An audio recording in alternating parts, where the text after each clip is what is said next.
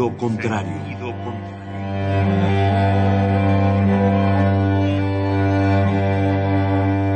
El Museo Universitario del Chopo presenta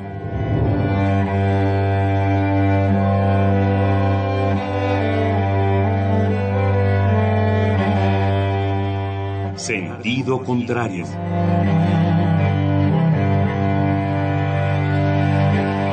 Una emisión de Marcelino Perelló producida para Radio UNAM, con la participación de Javier Plagatas.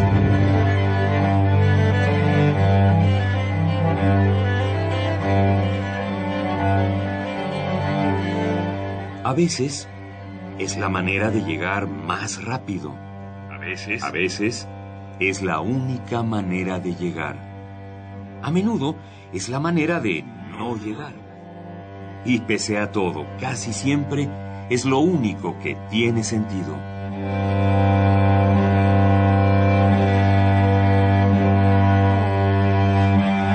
Sentido contrario. Sentido contrario.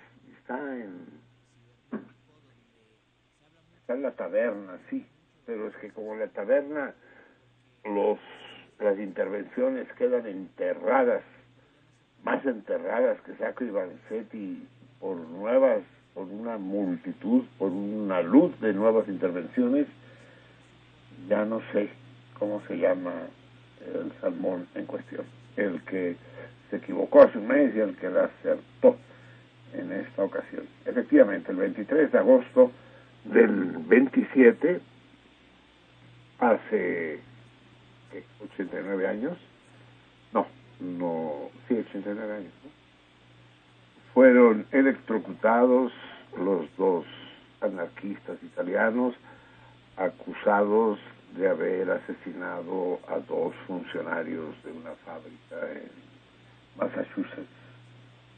No sé si exactamente en Boston, pero sí en Massachusetts.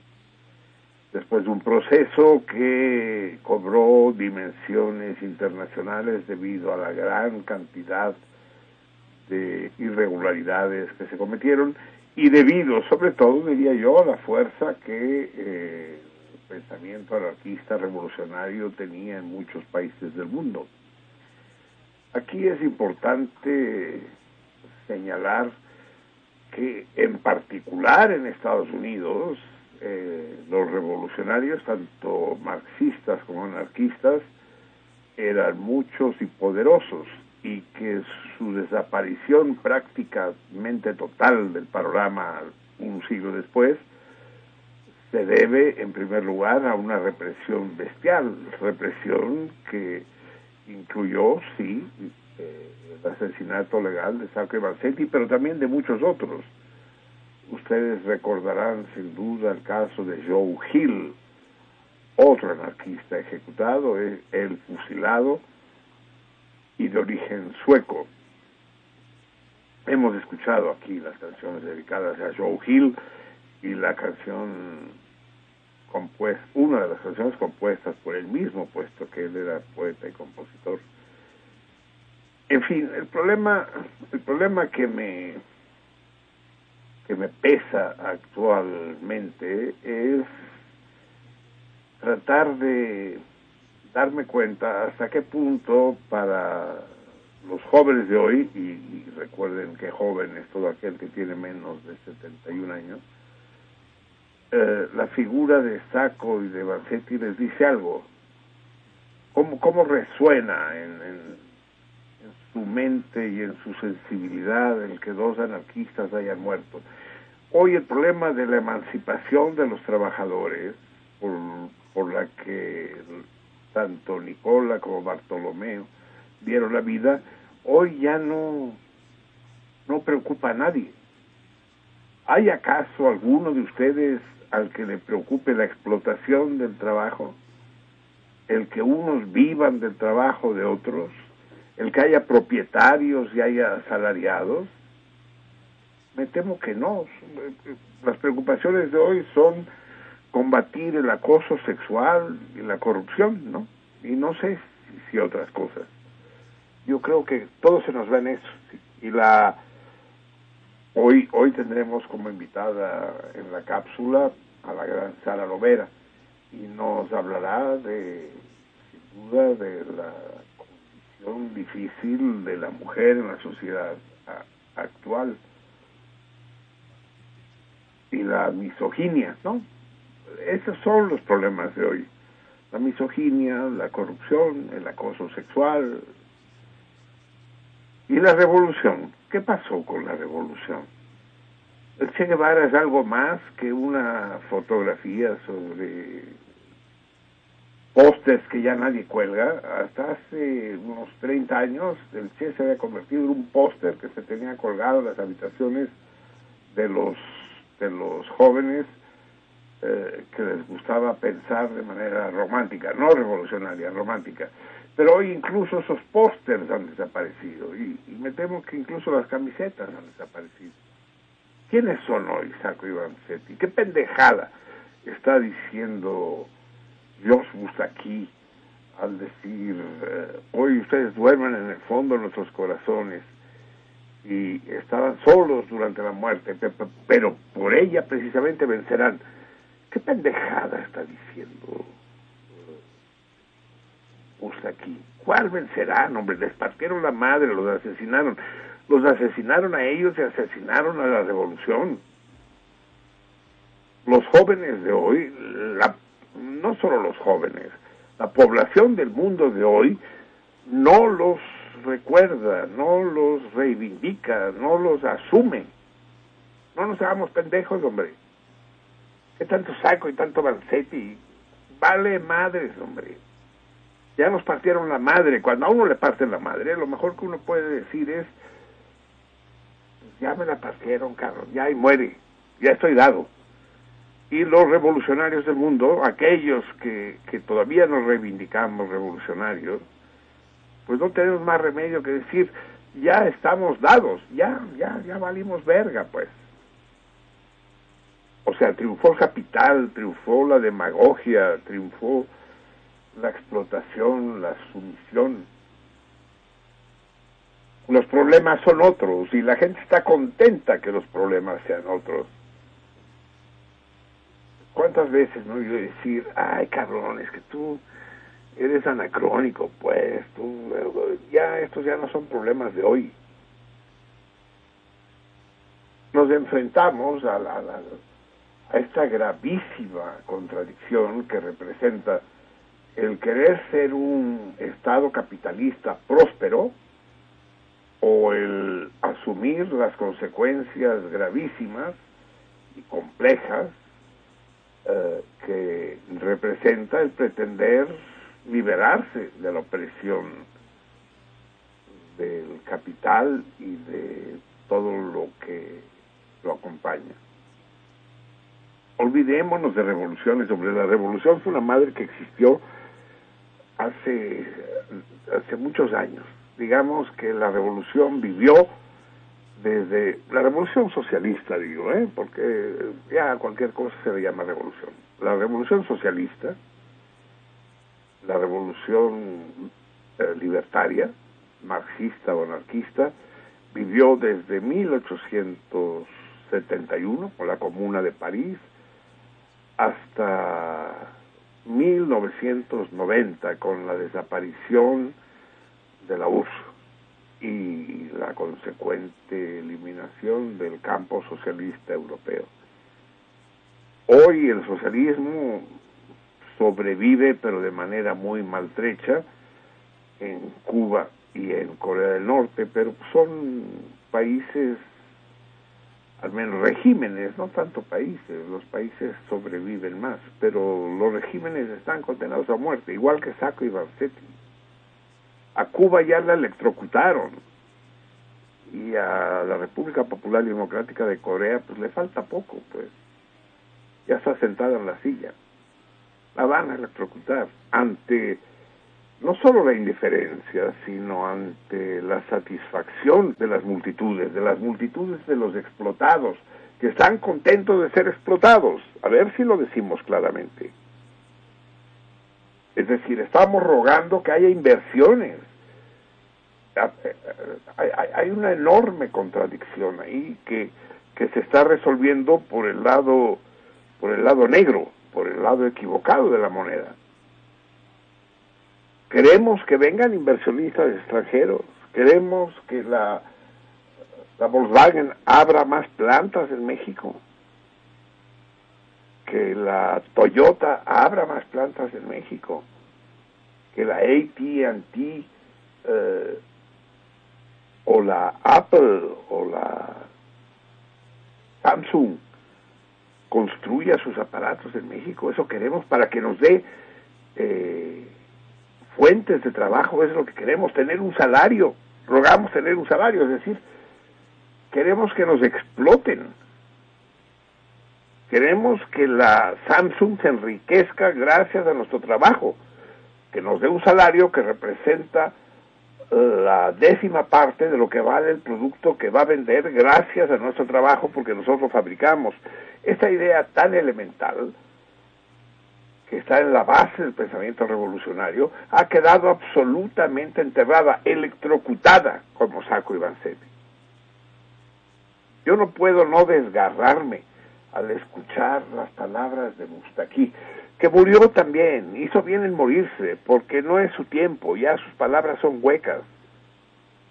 Ahora Nicola y Bart duermen ustedes en el fondo de nuestros corazones. Estaban solos en su muerte, pero por ella vencerán. Tu chingada madre, Musaki, ¿por qué nos mientes? ¿Por qué nos engañas? Y los jóvenes escuchan la canción, ay, qué padre rola. Pero pues cualquier otra rola puede ser padre, de de Cadence o de qué sé yo, no se me de Led Zeppelin, son rolas padres, rolas padres. Y de rola padre en rola padre, ahí la llevamos pues.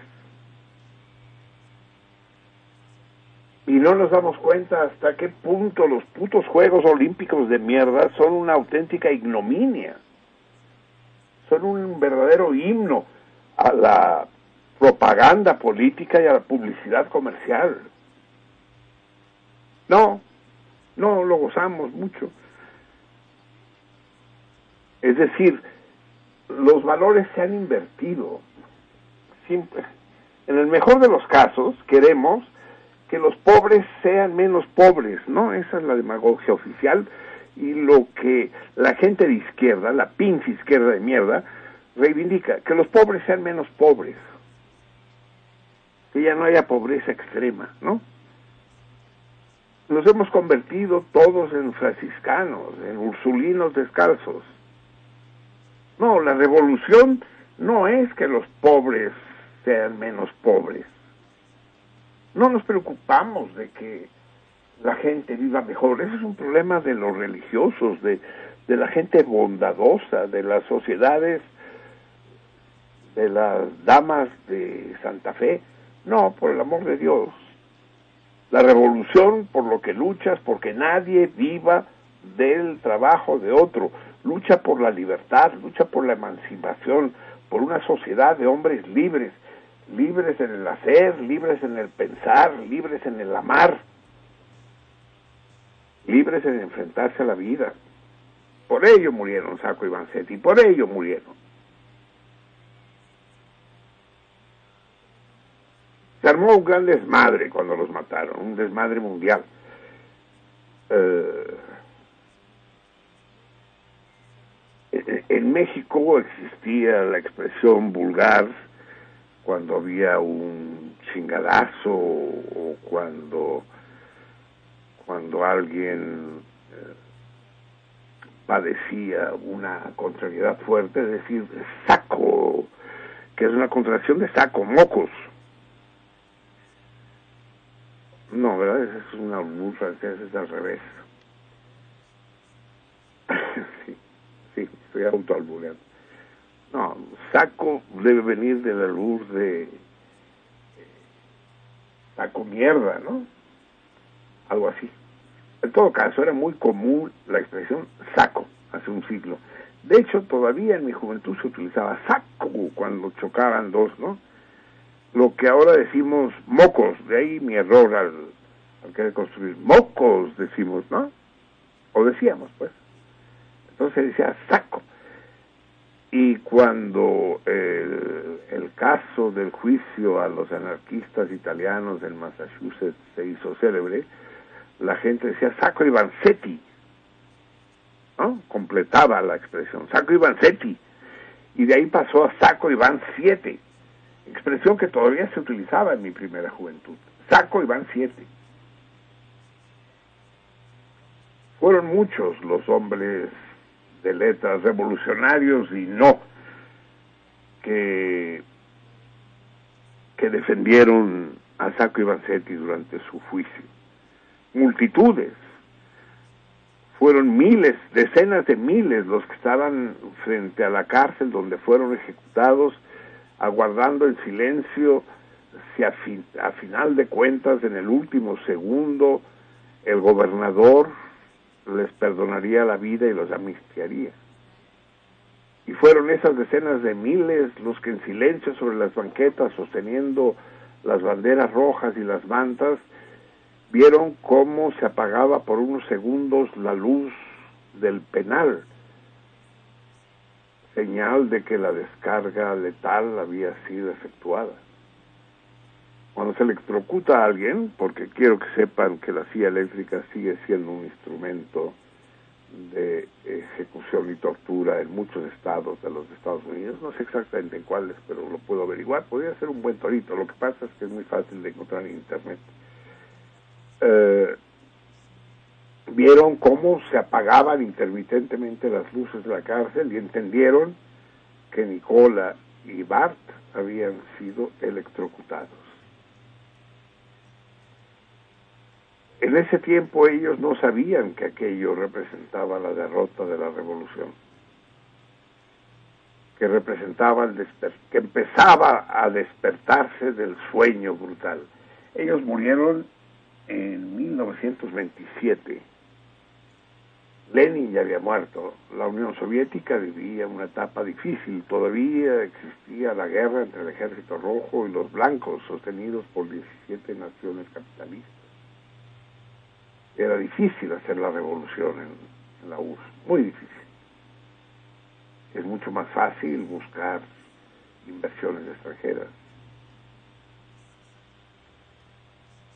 Y aquellos hombres que estaban parados frente a la cárcel, viendo cómo las luces se apagaban intermitentemente en su silencio y el silencio de los presos, cuando los gritos ya no tenían ningún sentido, cuando el grito de Free Sacco, Free Vanzetti, Free Bart, Free Nicola, Free Bart, Free Nicola, liberen a Sacco, liberen a Vanzetti, liberen a Bart, liberen a, a, a Nicola, ya no tenían caso, ya que iban a liberar.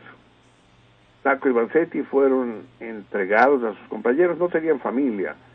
Ambos eran inmigrantes italianos que habían llegado solos a los Estados Unidos. Sacco era pescador y no, Sacco era zapatero, Vanzetti y Nicola era pescador. Y fueron metidos en los ataúdes de pino sin pulir y entregados a, sus compañeros, a sus camaradas, que los llevaron a enterrar y juraron continuar la lucha. Eh, cuando muere un revolucionario no se mueren las ideas, se ha repetido mil veces. Claro que se mueren las ideas, las ideas se han muerto. Recuerdo el grito de, de la revolución chilena. No, no, no nos moverán no, no digo, Carlos, los movieron y de qué manera los movieron. El pueblo valiente jamás será vencido. Pueblo unido jamás será vencido. Pura madre, hombre, nos vencieron, chingada. Ya sumámoslo, ya es, es muy pendejo ser partidario del capitalismo sin ser capitalista, ¿eh? Déjenme que les diga, es muy pendejo ser un asalariado y al mismo tiempo estar a favor del capitalismo. Y darse de santos porque tiene uno la quincena. Es muy pendejo, es de pendejos, es de retrasados mentales y de culeros sin huevos. Sin huevos ahí viene Marcelino, Marcelino, perdón que te interrumpa, pero ahí viene un, un maciosare sin huevos. Va. Avanti, Arcángel.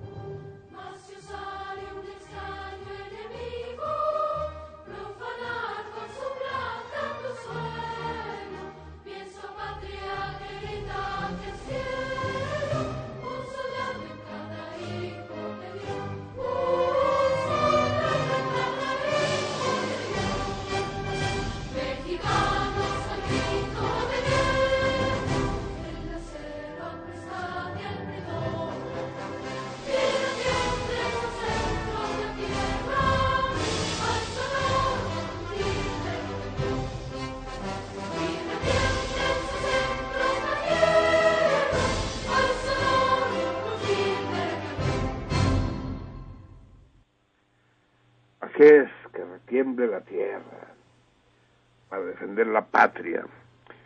Las patrias también deben ser defendidas.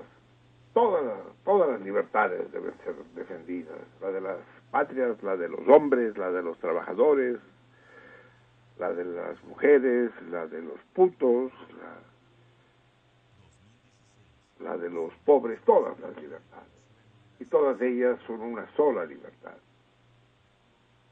En fin, buenas noches. Ni crean que me desahogué. ¿eh? De este pinche naufragio no me desahoga nadie a mí. Lo que pasa es que ustedes no tienen la culpa de, mi naufragio ni de mi ahogo. Así que tampoco tienen por qué andar padeciendo mis exabruptos. Buenas noches, amigos, queridos salmones del mundo aquí estamos y es una buena noticia de que aquí estemos, que estemos nosotros y de que estén ustedes. Al final todos somos nosotros, de una manera u otra, de un lado u otro. En este, en este bellísimo día, 6 nardo, el bellísimo día de nardo, puta, y no, no se me ocurrió, es que no pude, es, es, es que nuestro 133, que es el que sabe bajar canciones de YouTube, anda en Tepoztlán el hijo de su pinche madre. Y le agarró la lluvia, ¿no? Dios nos conserve las lluvias torrenciales y el tráfico imposible. ¿Qué haríamos los mexicanos sin las lluvias torrenciales y el tráfico imposible? ¿Qué excusas daríamos para no ir o para llegar tarde? ¿Qué excusas daríamos?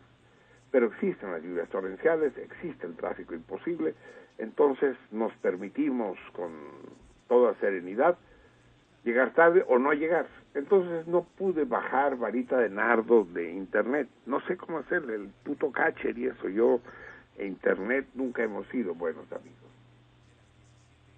Nos medio hablamos. Bueno, yo le hablo a internet. Internet luego me dice cosas, pero tampoco me gusta lo que me dice. Entonces no pude bajar varita de nardo, pero pues A lo mejor la semana que viene sí ponemos esa bellísima canción, Varita de Nardo. Hoy pues es el 6, fructidor, tuberous. ¿Qué, manera más pendeja la francés de llamarle al nardo. Nardo, ¿no? Que es la palabra nardo. Tuberous, puta, pedantes. 6, fructidor, nardo. Resulta que el nardo es una flor mexicana. Nosotros que tanto reivindicamos la Nochebuena, que ya quedamos que que debemos decir la, la noche nueva, ¿no? Eh, eso de buena es una madre medio religiosa y tramposa, una fullería, no. Hay la noche nueva y la noche vieja, la noche nueva y las flores, estas flores que no son flores, ¿no?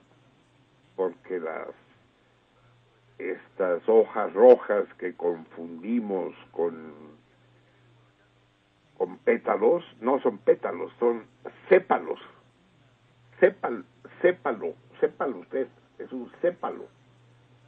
Creo que es un sépalo, sí. Los que tanto reivindicamos pues la noche nueva, la noche buena, nos olvidamos de reivindicar el nardo y le damos una utilización un poco lúgubre, un poco tétrica, lo, usamos en entierros. He escuchado gente a la que, mujeres, eh, eh, a las que se les regala nardo y dice, ay, huele a cementerio, me lleva la Esa, esa idea de que las flores sirven para la muerte y para el amor se presta a grandes confusiones. Hoy estamos en el día nardo, pues. Bello día. No, no, estábamos, perdón, perdón, ya, ya valió verga, el arcángel ya nos cambió. no, no, es que, es que e, con, esto de empezar a las once y media de la noche, nos dura muy poquito. Eh, eh, varía mucho, dime, querido Xavier, varía mucho el volumen de mi voz a veces al estar hablando. No, se mantiene. No, a que toda madre, porque a veces me volteo porque me se me adormece todo de estar quietecito así porque no puedo no puedo ponerme el teléfono al oído porque se descarga el hijo de su pinche madre. Entonces tengo que tenerlo sentado en el trono. Claro. Y soy yo el que estoy en una posición así como de majo vestido, tratando de pegar la boca. No, pues encuérate, maestro. ¿Cómo? Encuérate, maestro. ¿Que me encuere? Sí, para que seas la maja desnuda. pues sí. sí. Pero ya ves que, que el pinche Goya tuvo que pintar rápidamente la vestida porque si no lo, lo iban a matar no vaya yo a meter el lío a nadie. Así es. Bienvenidos pues todos, bienvenidos eh, los miembros del equipo que están presentes, que hoy tenemos un equipo debilitado por razones imprevistas, ¿verdad, Javier? No te escuché, ahora sí no te escuché. ¿Ves? Sí. No, pero por, yo por pendejo, no por, por estar atendiendo el Facebook y la chingada es, ah, que el Facebook lo estás eh, atendiendo tú. No, estoy atendiendo mi Facebook. es, es, es, este pedo con, con, Internet. Entre otras cosas, eh, de lo que hablaba hace un rato, de este apendejamiento colectivo, una gran responsabilidad la tiene Internet, ¿no? No, no mames, Marcelino. Mamo, mamo, mamo, mamo, sí, mamo. Una gran responsabilidad del apendejamiento colectivo lo tiene Internet. ¿Cómo no? Por el amor de Dios. No, no. La tiene el que, el que le pucha ahí. ¿Cómo? La tiene el que usa el dedo. sí. No, sí, es, como lo, es como lo de, lo de Peña Nieto, que plagió y la chingada. No, él no tiene ninguna culpa. El, el pendejo es el sinodal. Mm. No, pero eso es una mamada más de Carmen Charistegui, por el amor de Dios. ¿Cuántas tesis de licenciatura no están basadas en textos preexistentes? ¿Cuántas? No mamemos, hombre, la mía, yo plagié, plagié madre. No, no, no puedo creerlo. plagio en esos casos, porque no estoy publicando nada simplemente tomo pedazos de madres publicadas y las pongo en mi tesis. Eso no se puede llamar plagio, puesto que eh, no lo estoy publicando ni estoy haciendo un examen doctoral. A ver si nos entendemos. Para ser doctor es necesario publicar un, haber realizado una investigación original en todas las disciplinas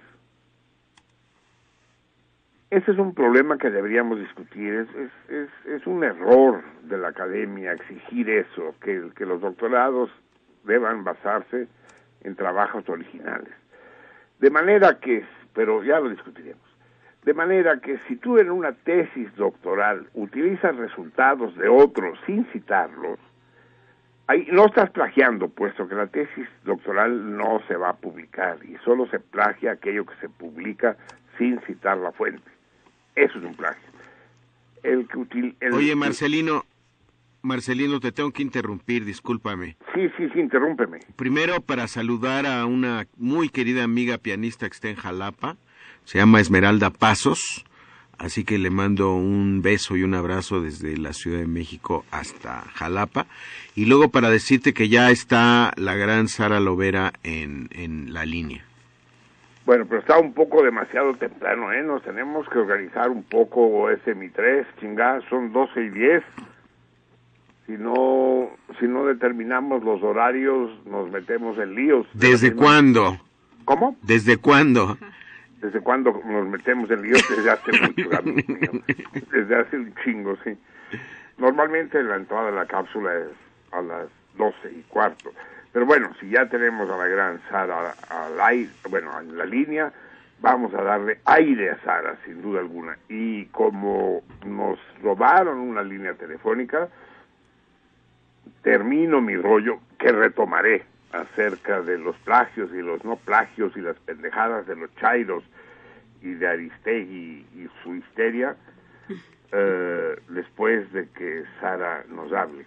A pesar de que de que eh, Carmen sea mujer, porque estoy convencido de que Sara, que me debe estar escuchando ahora, la queridísima Sara, no me negará que las mujeres también son capaces de cometer y decir tantas pendejadas como los hombres, al menos de igual o mayor magnitud. Como nos chingaron, pues, les decía, una de las dos líneas telefónicas con las que contábamos, yo debo cederle la mía a la gran Sara Lovera y para que el intercambio sea de la manera más plácida y menos traumática posible, vamos a escuchar música tres. Vamos a escuchar a esta gran cantante de Mali, malinense o... Malinalca. no, eso me sonó a Videgaray, La, sí, malinense, ¿no? Malineña, malinense. Sella. escuchemos a la gran Sella cantándonos una de estas hermosas canciones compuestas por ella misma. Adelante, Sella, adelante, Sara.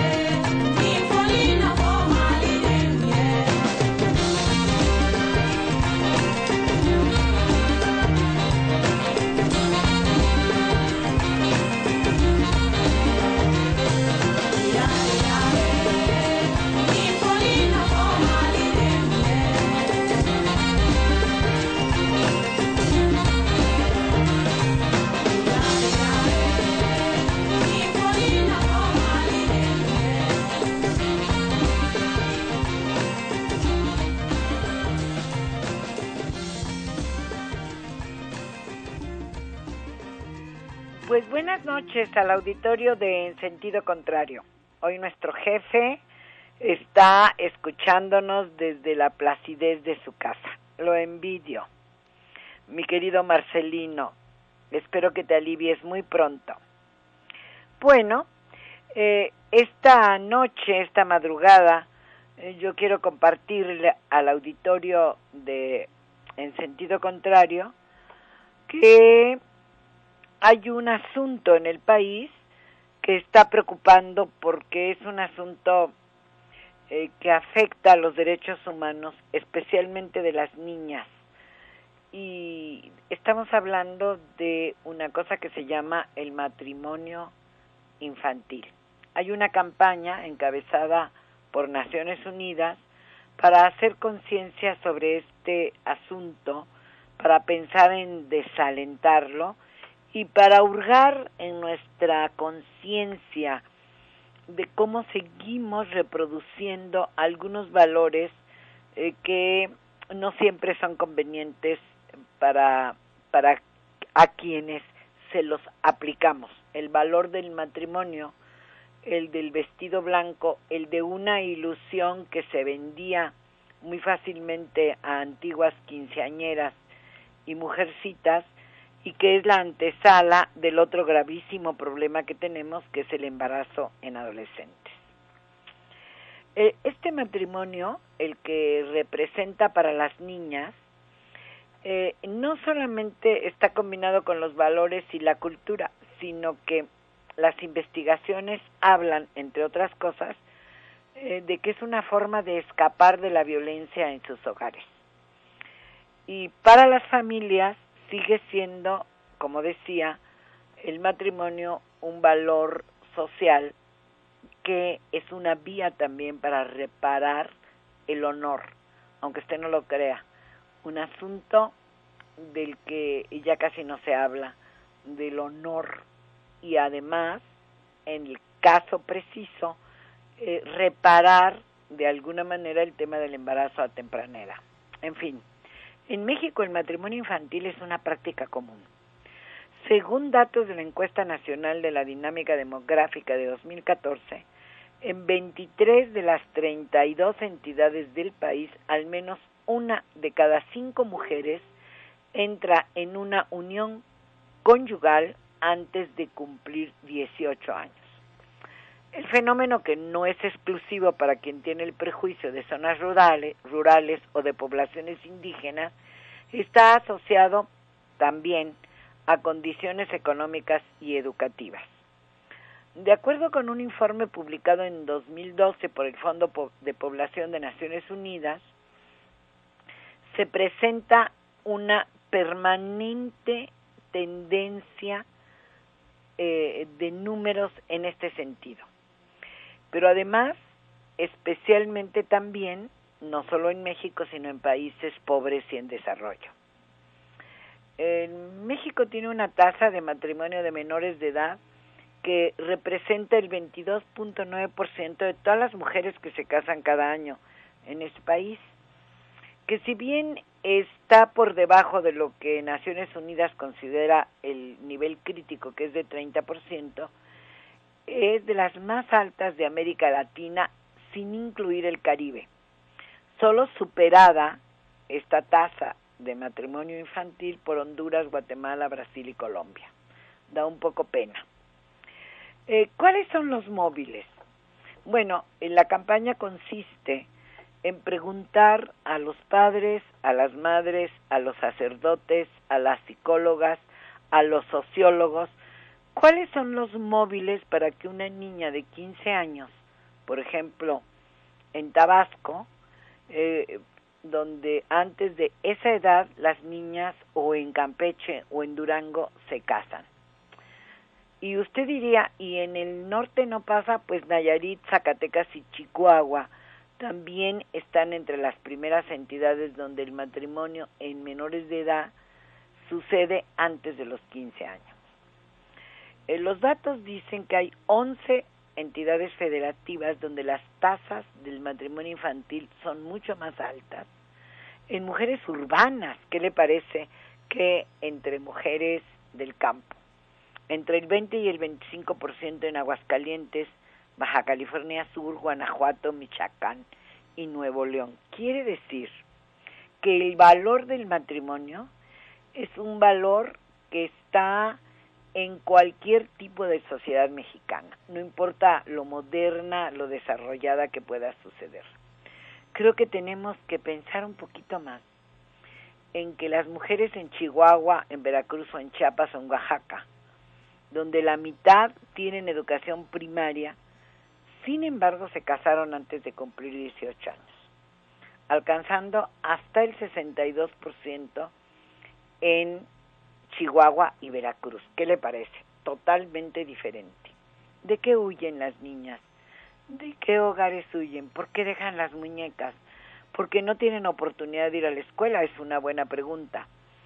Porque no tienen libertad y relacionarse con un chico inicialmente pasarse de cómo se relaciona, se resuelve con el matrimonio, se la cura, se le cubre de una nueva situación. Yo no sé. Lo que sí es cierto es que estamos haciendo que muchas, muchísimas niñas en este país, el 20% de todas las que tienen, eh, a las que se casan cada año, las estamos haciendo adultas y automáticamente, de manera muy rápida, madres. Hay más o menos 395 mil nacimientos de muchachas menores de 17 años en este país y casi 90 mil cada año en niñas de 13 a 15 años. Son cosas que nos tendríamos que preguntar todo el tiempo porque entonces no podemos hablar de igualdad no, no podemos hablar de modernidad y tampoco podemos hablar de democracia si estas cosas suceden. Yo se los dejo de tarea, porque realmente estoy muy preocupada porque esto pasa y quiero reiterar que no pasa como nos gustaría pensar, porque es mucho más fácil suponer que a nosotros no nos sucede, decir que son zonas indígenas o zonas campesinas o estados de la República muy pobres. Pasa en Zacatecas, en Aguascalientes de gran desarrollo industrial, pasa en Baja California, pero también en Nuevo León. O sea, tenemos que pensar cuál es el futuro que queremos para las niñas, cuáles son las cosas que tendríamos que seguir reafirmando en esta sociedad y cuáles son las cosas que tenemos que cambiar. Muchísimas gracias, como todos los miércoles, no, martes pegados al miércoles que tengo esta oportunidad de compartir con el auditorio de Radio Universidad. Agradecida siempre de este espacio. Nos vemos en la próxima. Buenas madrugadas. Je voudrais la connaître, savoir comment elle est. Est-elle ou non bien faite? Est-elle jolie? Je voudrais, oh, je voudrais la voir, longtemps la regarder, connaître son histoire et son décor et son passé. C'est étrange peut-être, cette curiosité. Voir enfin pour admettre et pour ne plus imaginer. Oh, je voudrais comprendre, même si ça me casse. Puisqu'elle a su te prendre, puisqu'elle a pris ma place. Je sais déjà son parfum, aussi son écriture. Ce mot doux chiffonné, oublié dans notre voiture. Je veux voir aussi l'hôtel, si tu as mis le prix. Si la chambre était belle, et si c'était un grand lit. C'est peut-être pas normal, c'est fou comme ça m'attire. Cette envie d'avoir mal au jusqu'au bout, jusqu'à mourir. Voudrais tout savoir, et son âge et sa peau. Tout ce qui nous sépare et nous ressemble, c'est idiot. et te surprendre avec elle. Quand t'es drôle, quand t'es doux, t'écouter lui promettre, et quand tu lui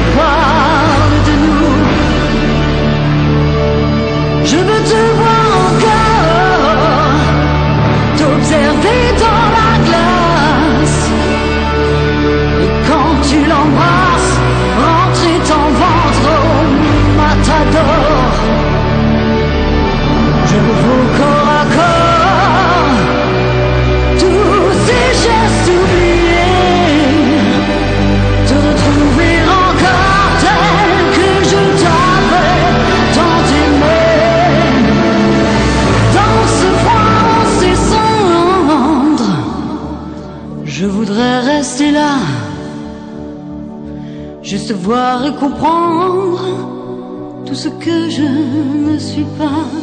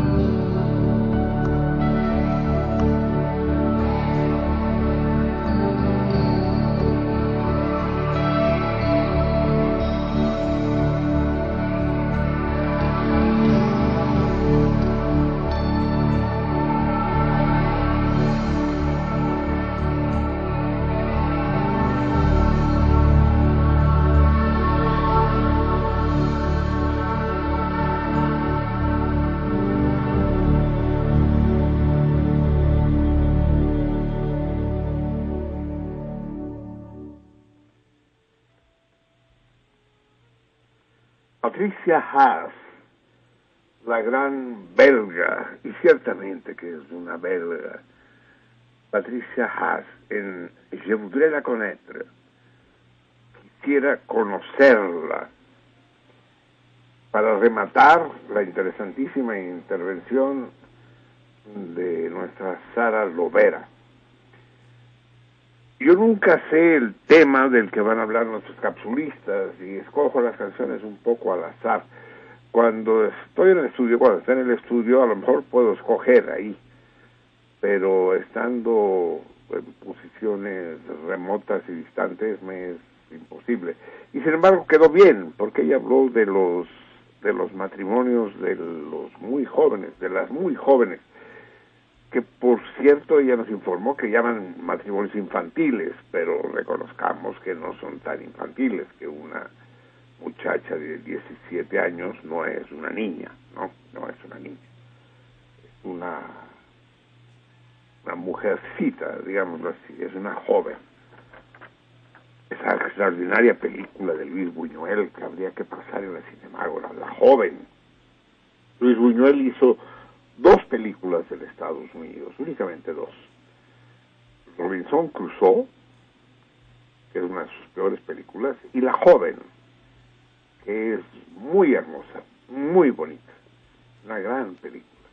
Y es una de las escenas más hermosas, es al final, cuando la niña, mujer, con zapatos de tacón, está saltando en una sola pierna jugando al avión, al avión que decimos nosotros, a la rayuela que dicen los argentinos, pero con tacones, y solo se le ven las piernas mientras salta sobre los, las piernas y los pies, claro. Sí, el matrimonio infantil. Y, y el, yo quisiera conocerla de Patricia Haas, que es una manera muy especial de asumir la competencia amorosa. Digamos que a lo mejor es una manera muy especial de compartir los celos. Hubiera querido traducírsela. Hace años ya la escuchamos esta canción.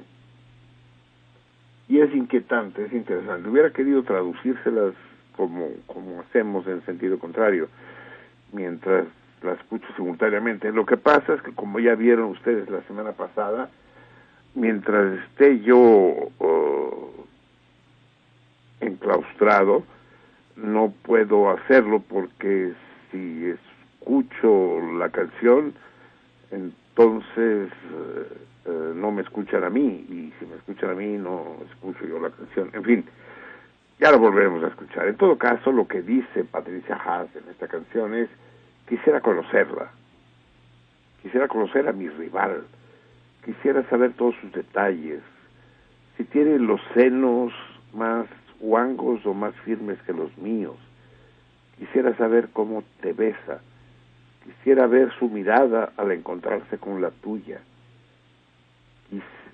quisiera ver, quisiera escuchar el tono de su voz cuando te habla, quisiera ver si es más dulce que yo, o, o al contrario, quisiera saber qué es lo que te atrae de ella y de lo que yo carezco. En fin, hermosísima canción. Es un, un dribbling, un esquivar los celos de una manera muy particular y que no creo que sea del todo imposible, pero que en todo caso requieren una actitud difícil de asumir en la posesividad que, que domina las relaciones monogámicas de la sociedad burguesa. En fin, eh, volvamos al, al, al, texto de, de nuestra capsulista, de la gran Sara. Ustedes saben que biológicamente los hombres y las mujeres eh, ya pueden aparearse desde la pubertad, es decir, desde el momento en que las mujeres eh, menstruan ya pueden concebir y desde el momento en que los hombres eyaculan también. Aquí tengan cuidado porque orgasmo y, y, y eyaculación no es lo mismo, es muy confuso, pero hay orgasmos sin eyaculación. de la misma manera que en la mujer hay orgasmos sin humedecimiento del, tracto vaginal. En fin, es complejo. Pero en todo caso, una mujer y un hombre de unos 12, 13 años ya están listos para la reproducción. Biológicamente, el problema es la sexualidad tampoco hay problema. La sexualidad infantil es mucho más intensa, y mucho más coherente que la de los adultos. La sexualidad es un fenómeno infantil. Eh, y aquellos que dicen abusó de una menor, puta, a veces son las menores las que abusan de los adultos, porque correnles detrás a, una niña cachonda o a un chavo encarrerado. La sexualidad es un fenómeno infantil, sobre todo, y que los adultos heredamos. Eh, heredamos todo lo que podemos, todo lo que recordamos de nuestra infancia. Eh, en todo caso, sexualmente, pues, hombres y mujeres, a partir de los 12 o 13 años, ya están listos para emparejar, para aparejarse. Esto era muy común en la Edad Media, tanto entre las familias nobles, hubo, hubo reinas que se casaron a los tres o cuatro años por intereses dinásticos, ¿no? Pero también entre las clases humildes, entre los siervos, era, era común casar a las, a las herederas lo antes posible con tal de que los padres pudieran llegar a acuerdos económicos acerca de las de la posesión de las tierras o el control de las cosechas con el advenimiento de la revolución industrial y del trabajo asalariado, es decir, de la sociedad propiamente burguesa, entonces surge el problema del trabajo y de la sobrevivencia. Y es evidente que una, una joven o un joven de 16 o 17 años tendrían dificultades para sostenerse económicamente con un mínimo de dignidad. Sí pueden ser en las clases humildes, pues perfectamente pueden ser vendedores en el mercado de Jamaica o cosechadores de cosechadores de cebollas en, en, los llanos de Nayarit. Eh, eso sí, pero si aspiran a pertenecer a la burguesía en alguna de sus formas, si se aspiran a ser asalariados o profesionistas, pues a esas, a esas edades no se puede. Entonces el problema de, de los matrimonios de los muy jóvenes debe ser puesto en términos económicos. Sara decía, eh, la joven, la niña decía ella, que se casa porque quiere huir de sus padres, porque quiere renunciar a las muñecas. Sara, una chava de 16 años ya no juega con muñecas, por el amor de Dios. Hace muchos años que abandonó las muñecas, que las cambió por las tablets o por otras cosas. Eh, en todo caso, Sara olvida algo que es muy importante y es que a lo mejor estos jóvenes de 16 o de 17 años, o uno joven y el otro adulto, tanto la mujer como el hombre, deciden compartir la vida, deciden casarse o aparearse por amor, por deseo, por romanticismo, chinga. Eso es perfectamente legítimo, porque los, los jóvenes no, no únicamente son animales eh, sexuales con instintos eh, hormonales. Son también seres profundamente románticos. No hay nada más romántico que un, que un chavo o una chava de 15 años, pues. Y las grandes pasiones, los grandes enamoramientos surgen a estas, a estas edades. Recuerden ustedes tantito. Recordemos hoy al malogrado uh, José Emilio Pacheco y sus batallas en el desierto. El, el jovencito, ese sí es niño, ¿verdad? No me acuerdo qué edad tiene el protagonista. ¿Tú te acuerdas, Javier? Es, es, está entrando a la adolescencia, ¿no? Tiene 11 años, 11, 12 Pues sí, está en secundaria, ¿no? Sí, sí. No me acuerdo. En todo caso, se enamora de la mamá de uno de sus compañeros. Y se enamora perdidamente, pero eso es muy común. Remuevan un poco en sus recuerdos y verán que eso es eh, que eso es posible, de manera que me gustaría poder discutir tete a tete con Sara este problema del, del matrimonio de los muy jóvenes. Eh, estoy seguro que en una buena medida no es simplemente huir del hogar parental, porque incluso muchas veces cuando se casan los muy jóvenes permanecen en casa de los padres, de él o de ella. Eso también es muy común cuando no pueden ganarse la vida. El problema del matrimonio de los muy jóvenes es un problema burgués, un problema económico, un problema de, de salarios, de mantenimiento, cómo se van a ganar la vida. Los, es un problema que en la aristocracia o en la alta burguesía contemporánea no existe siempre y cuando los padres estén dispuestos a mantener a los escuincles alborotados. Lo que sucede es que normalmente en la, alta burguesía las relaciones entre padres e hijos acostumbran a ser pésimas por alguna razón que no deja de ser económica. En fin, padre sugerente e inquietante como siempre, la Sara Lovera y sus, sus provocaciones. Bien, Déjenme retomar un poco el hilo. No, antes de eso me dice, me pide el productor, me pide el querido Tres, que planteemos los toritos de hoy, puesto que ya es cuarto para la una. Y todavía no les digo en qué día estamos. Estamos, bueno, eso ya lo saben por simple aritmética, en el 7 fructidor. Pero es un día extraño, es el día sucrión. Sucrión en, en francés que sin duda tiene algo que ver con sucre, azúcar, sucrión, y que la, la, la, la, la, anormal Wikipedia en español, yo no sé por qué es tan mala la Wikipedia en español, a haber un chingo de gachupines diciendo, escribiendo ahí, que los mexicanos escribamos más ahí, y a lo mejor la hacemos más presentable, pero es muy estúpida lo traducen simplemente como cebada y es falso, el sucrión no es la cebada, es una forma de cebada que se llama cebada de seis líneas o de seis filas. La espiga de la cebada normal es como la del trigo.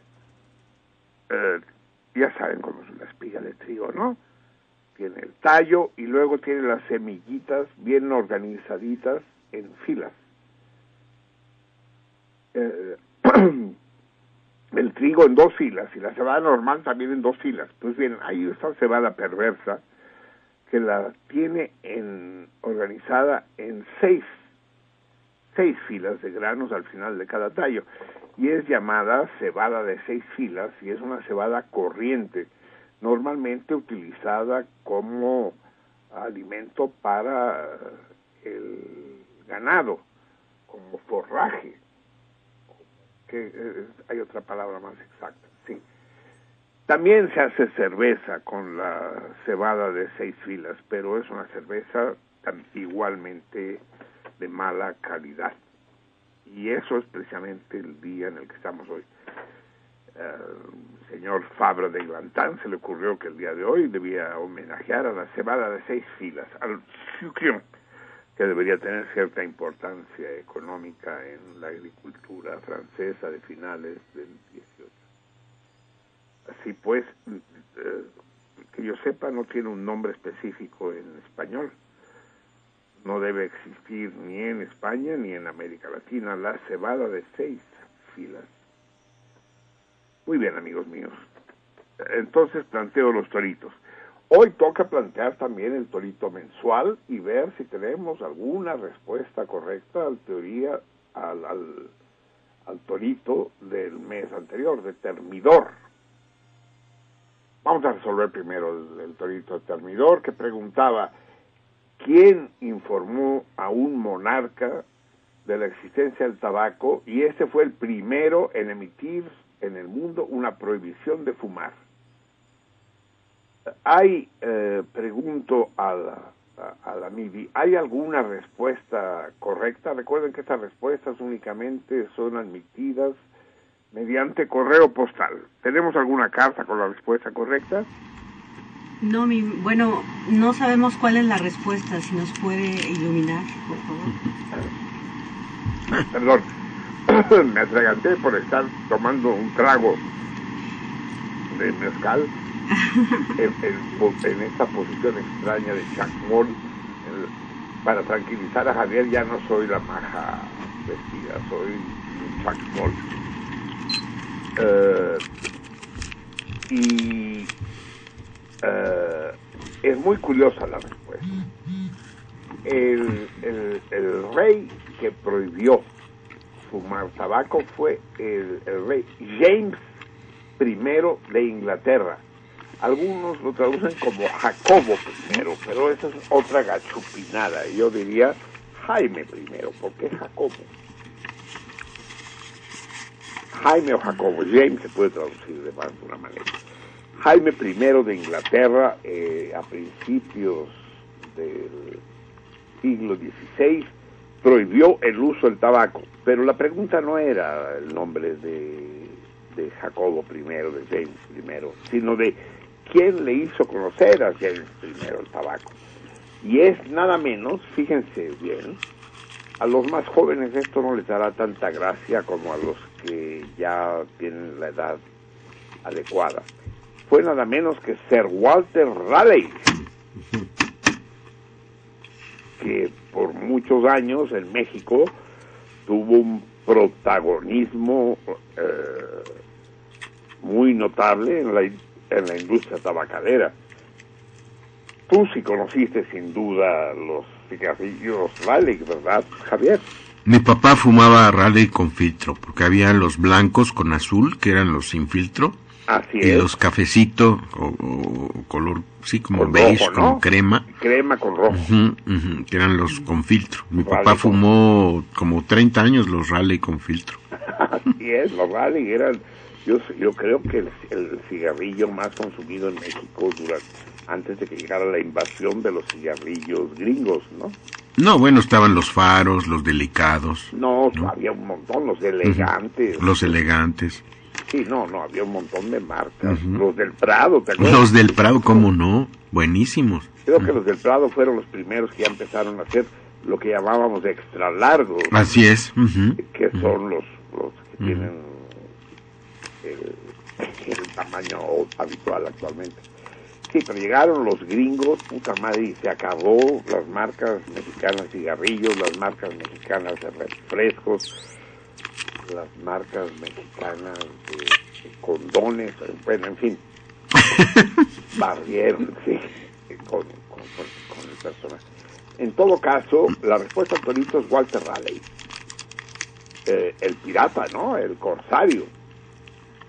Eh, porque los piratas, al contrario de lo que puedan ustedes considerar cuando se habla, por ejemplo, de los libros o de los discos piratas, libros pirata cada vez hay menos, porque cada vez hay menos libros, pero los discos pirata o, las películas piratas sobre todo, es algo ilegal.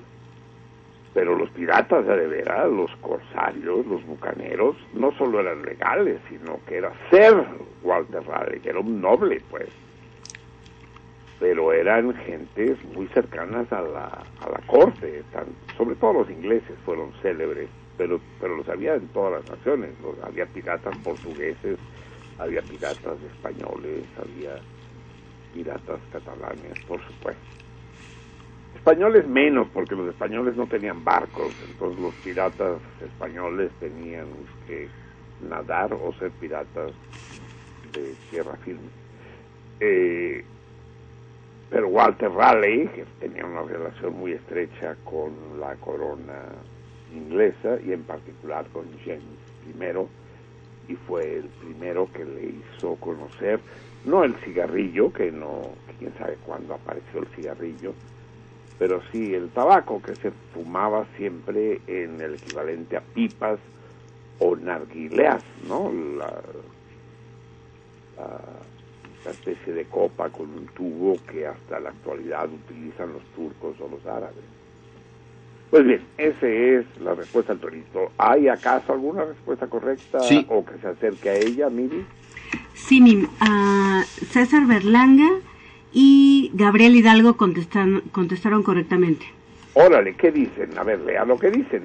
Bueno, eh, dice Gabriel Hidalgo, dice, en esta ocasión envío un saludo especial, pues este tres fru- fructidor deseamos que el salmón mayor se la pase de poca, celebrando con su círculo cercano. Me adelanto y digo salud, mucha salud de las dos. Paso ahora al torito mensual. sí, sí, hay más de dos saludes, pero... Así es, pero por bien, ahora gracias. es uno solamente. Ah, paso ahora el- al torito mensual. La respuesta es Sir Walter Raleigh, como el que llevó por primera vez el tabaco a Europa en el año 1578.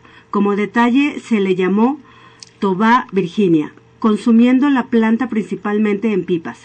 El rey que se opuso a la importación fue James I, que incluso redactó un polémico documento titulado A um, Counterblaze A counterblaze. Con- a Counterblaze to Tobacco. Tobacco en 1604.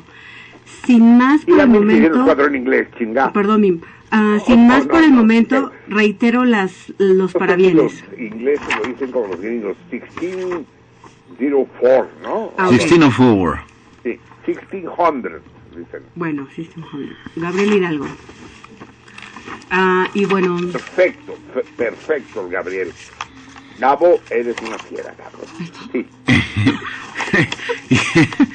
y César Berlanga manda una hojita que dice Ah, no se rían solo, chingado, compartan. le, le- le ganó la risa. Dice, abrir en caso de emergencia por si no llega la carta de Mérida. Respuesta al torito Walter Raleigh. César Berlanga, es todo. Bueno, es, es correcta porque eso es lo que se preguntaba, exacto. ¿Y la carta de Mérida llegó? No. ah, bueno, también escribió Martica- Martín Catalán, pero dice, bueno, aquí entregaron eh, abajo una nota y dice, dejé un sobre, ojalá lo puedan recoger, pero pues no tenemos ningún sobre. Ah, va por el Selene. Ah, entonces sí estaba el sobre. Bueno, lo que pasa es que cuando yo llegué nada más me dieron el de Gabriel Hidalgo y por eso, no sé, pensaba que no... Va, no estaba. se, eh, no, no, no, no se detenga, Mibi, no se, no se quede callada. Ok, pues es todo, Mim. Ahorita van a traer el sobre de Martí Catalán. Ah, O sea que no sabemos si respondió correctamente o no. Mm, No, no, no, no, no sabemos si a está esperar. En respondiendo. todo caso, las respuestas de Gabriel y, y de César son correctas e indiscutibles. Sir Walter Raleigh. ¿Te acuerdas, Javier, del estudio de Pedro Vargas? ¿Cómo no? Que Sí. cocinaba los cigarros Raleigh. Sí, por supuesto. Pero a ver, Torito particular para ti. ¿Quién era el locutor? ¿Quién hacía los comerciales? Antes, los programas eh, tenían un patrocinador, ¿no? Cada programa, Sí. normalmente de media Sí. hora, tenían un patrocinador. Ujú. Y, y- y ese patrocinador era el único que hacía anuncios durante esa media hora. Sí. Eso ya cambió. Y el estudio Pedro Vargas lo patrocinaba Raleigh. Sí. Y había un locutor que era el que hacía los... León Michel. Eres una fiera, tú también, cabrón. Exactamente, León Michel. El carita, el bigote es León Michel. Michel, que decía, con filtro o sin filtro, pero que sea Raleigh. ¿Te acuerdas? Sí, cómo no. Con una cajetilla en cada mano. Sí. Y como decía Pedro Vargas, muy agresivo. Muy agresivo, muy agresivo. Así Muy terminaba cada programa. El tenor de... No, no era el tenor de Argel. El, el tenor de Argel era Emilio Tuero, ¿no? Ajá. Era el samurái de la canción. Pedro Vargas. El samurái de la canción. El samurái. Ya me explicarás tú en qué se parecía Pedro Vargas a un samurái. Pero en fin, ah, vamos a esperar que llegue pues la nuestra nuestra flamante Selene con la carta de Martín Catalán, que esperemos que esté ahí, para proceder al sorteo, ¿no? Del grabado de... Eh, eh, ¿Toca Freire o Macotela? De Freire creo es, ¿verdad? Es Freire. Del gran, de nuestro amigo, de nuestro entrañable René Freire. Sí, se va, vuela. Eh, ya tenemos por lo menos dos acertantes. Muy bien, estoy tan orgulloso del cardumen, me lleva la chingada. Tanto, tanto. No harán la revolución, pero, pero son afilados como una navaja suiza, me cae. Perfecto. Eh, vamos con los nuevos toritos, tanto con el mensual como el de hoy. Pongo primero el de hoy porque es el que urge. Cuando ya van a ser, cuando ya va a ser ese pedo con la una de la mañana que es en singular, cuando todas las otras horas son en plural, es un desmadre. Cuando ya va a ser la una de la mañana, de este siete cebada de seis filas, eh, es el siguiente. Fíjense bien. ¿Qué célebre escritor latino dijo esta frase, esta, consigna? Eh, no le pidan a los dioses que intervengan para resolver problemas que no son, a ver, déjenme ver cómo lo traduzco. No le pidan a los dioses que intervengan en problemas que no son dignos de su investidura. Así lo voy a decir. ¿Puedes No. repetir? No, no le vayan con mamadas a los dioses. No le pidan a los dioses que resuelvan problemas que no son dignos de ellos. Mejor, no le pidan a los dioses que intervengan para resolver problemas terrenales que no son dignos de ellos. Ya lo dije de seis maneras. Dejen tranquilos a los dioses y no los anden chingando con minucias. Siete maneras distintas de decir lo mismo. ¿Quién, quién lo dijo? Un célebre poeta latino. Háblenos, tienen todavía una hora y media al 30 y- no, 36, no, 18, no, No, tú, 55, nada más, 36, 36 otra vez, 89, 89, 89. ah, lo que se repite es 89. Sí. 55, 36, 89. Si no lo aprendo ahora, que no estoy en el estudio, no lo aprenderé nunca. 55, 36, 89, 89. Exacto. Sí, no es difícil, hombre, no es difícil. 55 es eh, la clave helada de la Ciudad de México. ¿No? Ya, no, no le busquen más. 36 es el año que empezó la Guerra Civil Española, la mal llamada Guerra Civil Española. Y 89 es la edad en la que yo voy a morir. Entonces, ya con eso, 55, 36, 89, 89, no hay duda. Y el que ya está más cabrones, si nos quieren hablar desde fuera de la Ciudad de México. Eh, ¿Cuál es, Javier? 01800 50 52 688. Eso es. Eh, No, iba a repetirme, repítelo tú. 01800 50 52 688. Sí, es creciente. 01 800 50 52 68 8. 68, 68, ese no se les puede olvidar, el 68. Y después 50, 52, 68 y un 8 más para que agarre, para que amarre.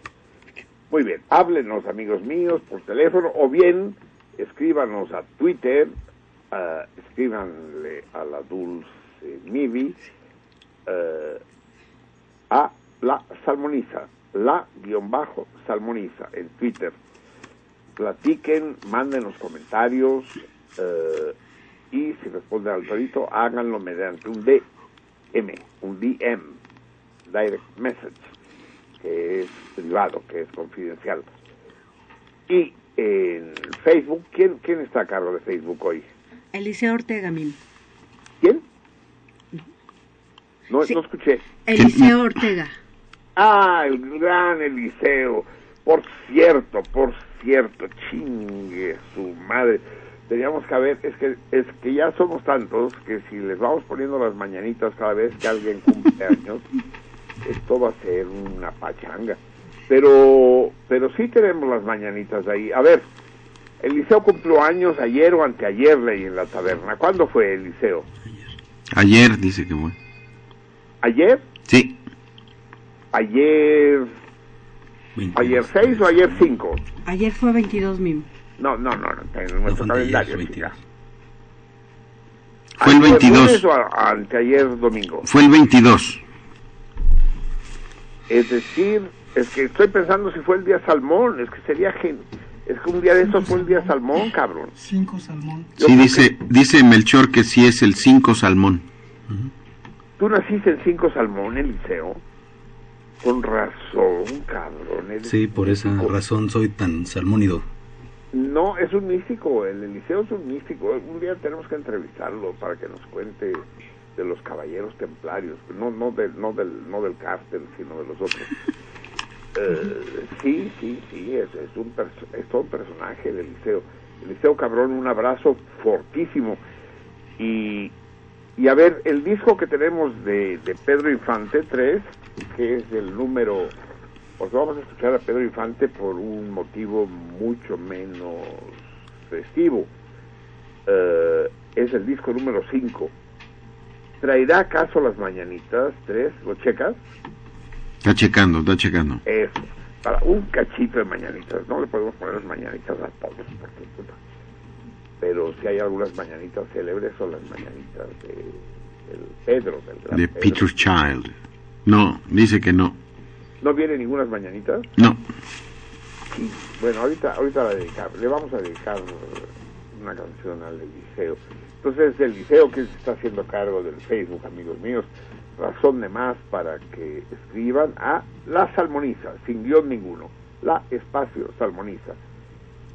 Si, eh, van a contestar al torito, háganlo mediante inbox, es decir, un mensaje personalizado y confidencial, y es un comentario a- al, programa, eh, entonces a lo público para que sepamos todos de qué se trata. Muy bien, amigos. Eh, ya están planteados. Ah, no, el torito. Vamos con el torito mensual. El torito para termidor. Digo, no, para frutidor. Hoy es el primer martes de frutidor, aunque sea el 7, claro, porque el 30 frutidor eh, fue martes. Entonces, hay poco tiempo, ¿eh? del 7 al 30 hay únicamente 23 días para responder a ese torito. Díganme, el primer directorio telefónico de la Ciudad de México se editó el año del Señor de 1891. 1891. Lo tengo en mis manos. Directorio telefónico de la Ciudad de México, año de 1891. Eh, en 1891 pues había poquitos teléfonos, o sea, huevo. ¿Me podrían decir ustedes insignes e imbatibles salmones quién tenía el teléfono número uno? Ya saben cómo era la cosa entonces, ¿no? Por supuesto que lo saben. Difícilmente alguno de ustedes lo vivió en persona, pero los teléfonos, eh, el micrófono era fijo, no lo podía uno mover. Como, como ahorita yo, pues, que tengo el puto micrófono del teléfono fijo y tengo que estar así todo chueco. El micrófono era fijo, eh, el auricular sí eh, era el que colgaba y descolgaba el teléfono y se ponía en el oído y era una, tenía forma de copa. Todo eso de baquelita negra. Y lo ponían uno en el oído. Y no tenían disco para marcar, y muchísimo menos teclas. Tenían una manivela a la que daba unos vueltas. Lo han visto en películas, ¿no? Mivi, ¿lo has visto en películas? Sí, Mim, lo he visto. A huevo, ¿no? ¿Te acuerdas de Lassie? Sí. Claro que me acuerdo de Lassie. ¿Tenían teléfono de ese? Así es. Lassie, Lassie, para los que no lo saben, era una perrita collie. Ujú. Ujú. Muy antipática, muy muy fresa comparada con Rintintín. Ah, era chingona, era chingona. Peluda y fresa. Era hembra, ¿verdad? Sí. Sí. Huevo. y, y tenían teléfono de eso, ya no me acordaba. Entonces, hace un- yo, yo vi teléfonos de eso en Rumanía, ¿eh? en un pueblo de Rumanía, en Borja, en, en, en el norte. el, el primer origen de Aina, digamos, ahí en Borja, en Marambures. Hablé por un teléfono de esos. Y contesta la operadora y le dice uno con qué número debe uno debe uno comunicarse. Entonces no sé cuántos teléfonos habría en la Ciudad de México. Aquí no no tuve la precaución de contarlo, pero le digo lo, lo, lo tengo en la mano y lo que sí les puedo decir es vaciadísimo el, el- el directorio. Eh, lo que les pregunto para responder el torito de hoy es quién chingados tenía el teléfono número uno. Por ejemplo, busco en la lista, está lleno de anuncios de esta padre. Déjenme ver. Busco días. Días. Están por orden alfabético, ¿no? Días. Días Porfirio, general. Avenida Oriente 8N, es decir, 8 Norte, 128. Cadena 8. ¿Qué teléfono creen que tenía Porfirio Díaz? El 64. Qué chico. Pero había alguien que tenía el teléfono número uno. ¿Quién chingados sería tú?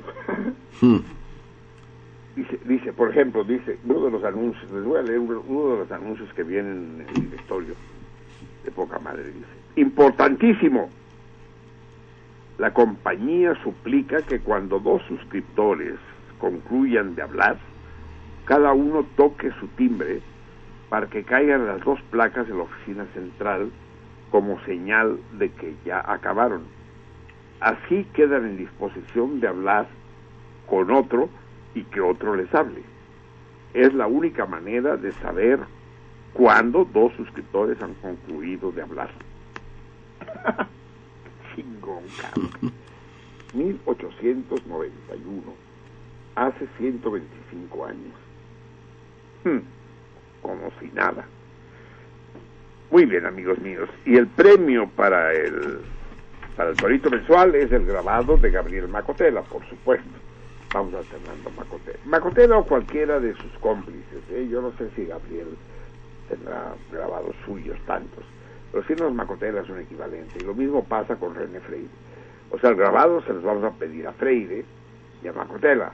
Si nos dan suyos, pues nos dan suyos. Y si no, nos dan la banda que los rodea, que son tan buenos o mejores que ellos. Eh, y el premio para quien responda, si acaso alguien responde, quién tenía en 1891 en el primer directorio mexicano el teléfono número uno, ese será una cena, cena, que quede claro, para cuatro personas en el formidable espacio que significa Fandrilis. Qué espacio mágico ese, ¿no, Javier? Es genial. Es genial, esa es la palabra. El espacio, la comida, No, la comida es insuperable. Cualquier cosa que pidas, incom- incomparable. Sí. No tienen una carta muy amplia, pues. pero ¿para qué? Con... ¿Para qué? Con lo- Es más, ni siquiera tienes que pedir. Exacto, me lo quitaste de los labios. Llegas y dices, tráeme lo que se te hinche, ¿no? Y con la toda, toda tranquilidad y con la total certeza de que será una delicia. Así la es. gran Vale, Ujú. la gran, la, la estupenda Valentina. Uxmal 78, Uxmal 78 frente al mercado de Uxmal, entre Esperanza y Morena. entre Esperanza y Morena, exactamente.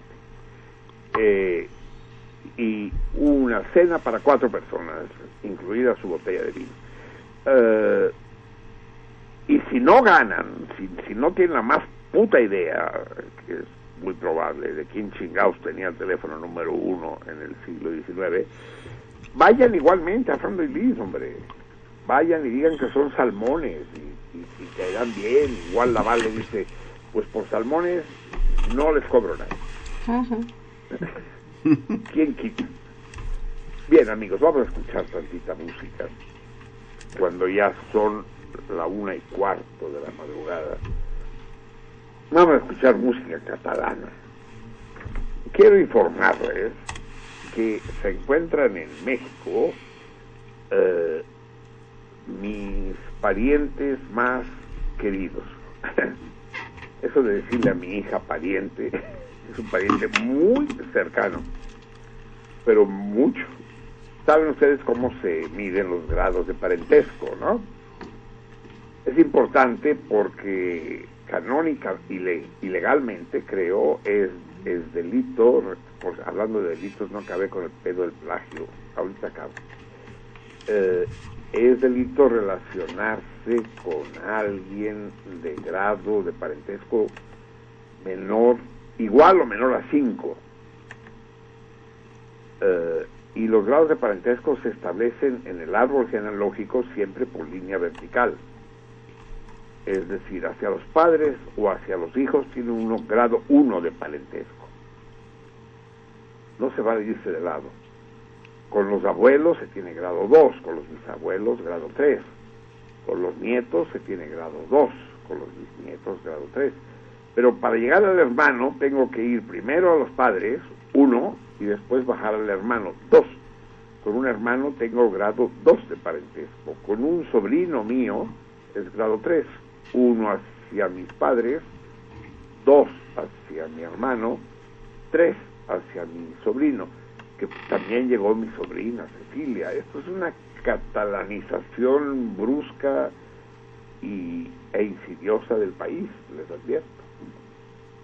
Ya tendrán el placer de conocerlos a todos. El martes próximo, prometo, estaré en el estudio y estaré con la tribu catalana, de manera que los puedan conocer al menos eh, sonoramente eh, ya estuvieron hace cuatro años, ¿lo recuerdas, Javier?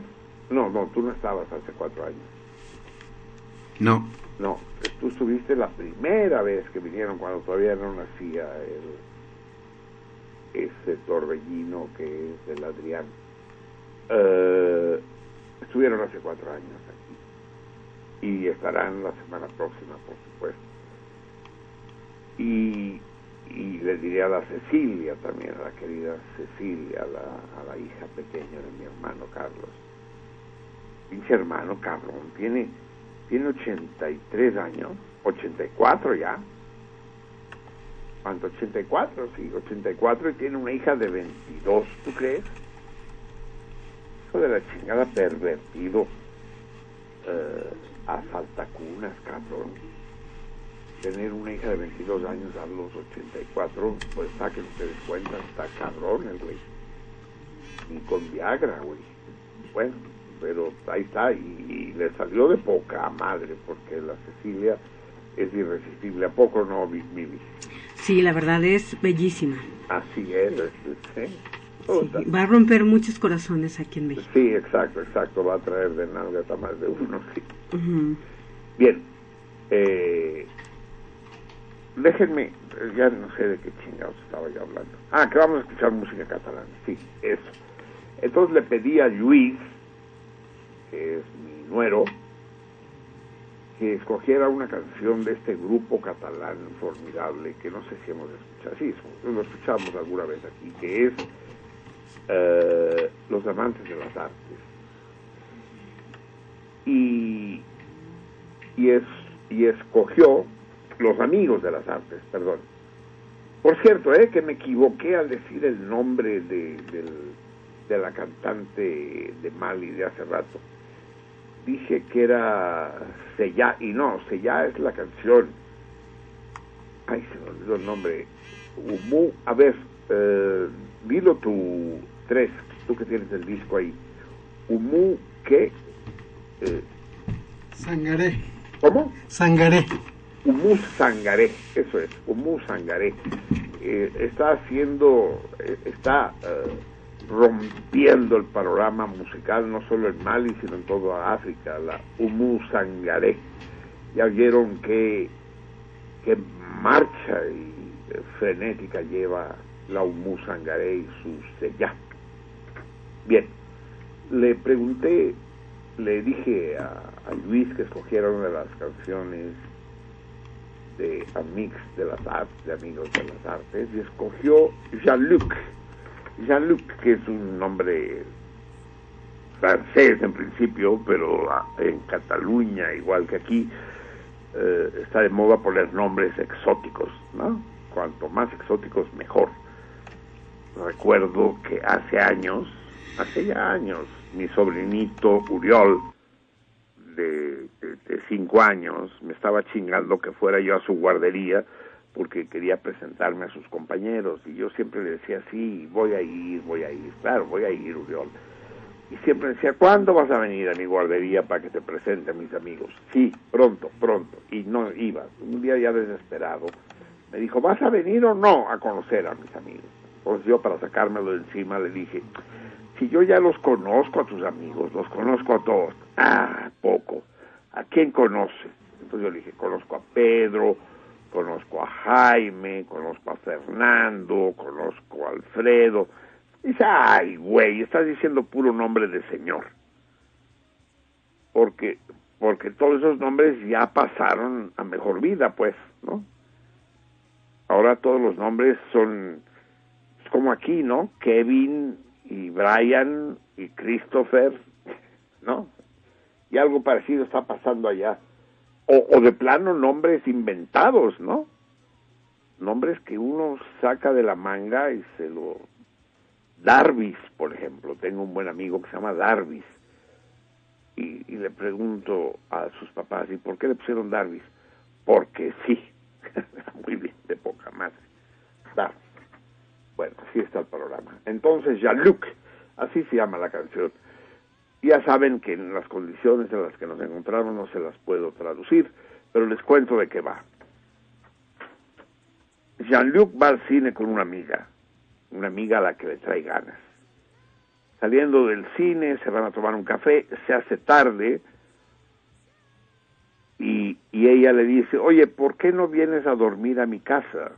Porque estamos aquí al lado, porque irte hasta, hasta tu casa a esta hora, pues no está bien, vente a dormir. Y él dice, un poco sacado de onda, bueno, o sea, es una canción, pero parece una película. Dice, bueno, va. Entonces van a casa de la chava y contrariamente a lo que pudiera uno esperar, eh, la chava le enseña el cuarto de los huéspedes. Le dice, aquí, aquí puedes quedarte a gusto. Este es, eh, eh, este será tu, tu recámara esta noche.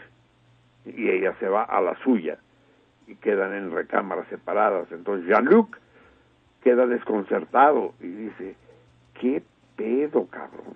Ah, Entonces empieza el problema. Estoy seguro que todos ustedes entenderán ese problema, empezando por aquellos que tengo cerca, que son Eliseo, Javier.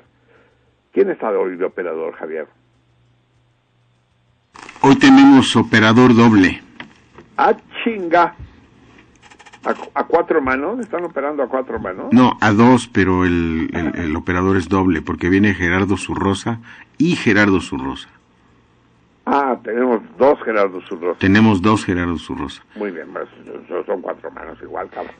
No, pero nada más está operando uno, ¿Y el otro qué está haciendo? mirando. Bueno, en realidad ya se fue a dormir, pero bueno, eh, conocí al hijo de, de, de Zurrosa, de 15 años, que está haciendo la... Ah, ahora ya Ah. le- desen- desentrañaste. Está muy bien. Gerardo y Gerardito. Sí. Sí, sí. Felicidades, Miguel Hart, por el retoño. Bien, el caso es, pues, que el 3 también lo entenderá, esta, esta situación. ¿Cómo reaccionarían ustedes? Te invita a la chava a su casa, tú dices, órale, cabrón, a pasar la noche, y cuando llega la chava te dice, este es tu cuarto. Ella se va al suyo. Entonces, ¿qué hacer? Ir tú al cuarto de ella, tocarle con algún pretexto, decir, disculpa, ¿tienes cigarros? ¿No? O cualquier cosa, o, o no decir nada, simplemente abrir la puerta como una bestia fiera y echártela encima, o simplemente ponerte a dormir, cabrón, o encender tu cigarrillo. Entonces, ah, recuerdo que hay un póster, póster de una película en, en, la pared y se la queda viendo y dialoga y le pregunta al póster, ya entenderán ustedes el nombre cuando escuchen, cuando escuchen la letra, y le pregunta, ¿qué hago, cabrón? Bueno, por ahí, por, por ahí, por ahí va la, la canción. Un día pronto se las traduciré completa. Así pues, escuchemos a los Amigos de las Arts, los amigos de las artes y su Jean-Luc. Adelante.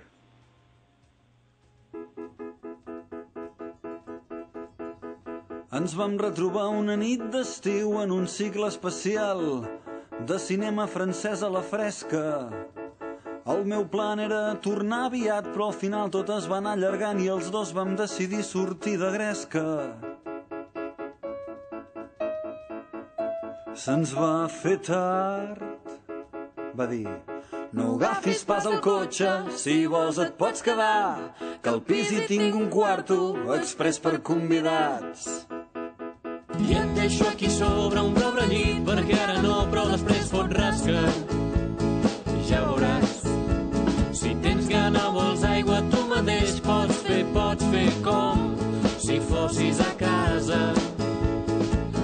Manera com va dir bona nit i va picar l'ullet era fàcilment malinterpretable. Vaig augurar una nit per la posteritat, fer un cim, fer un 8.000, fer quelcom difícilment igualable. Però ja no passava res. Només aquell silenci trencat pel meu somier. Potser no era el seu tipus, millor que no fer res.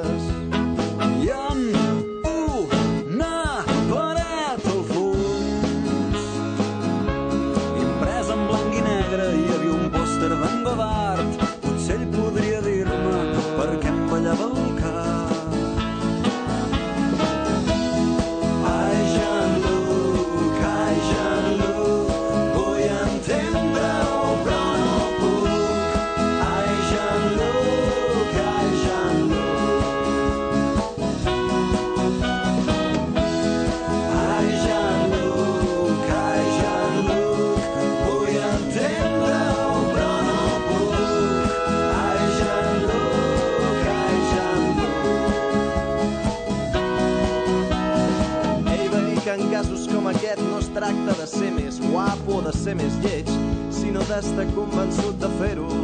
Jo vaig dir-li ja, però si ara hi vaig, ella no ho vol. Després què? Després tot això acaba siguent un rotllo patatero.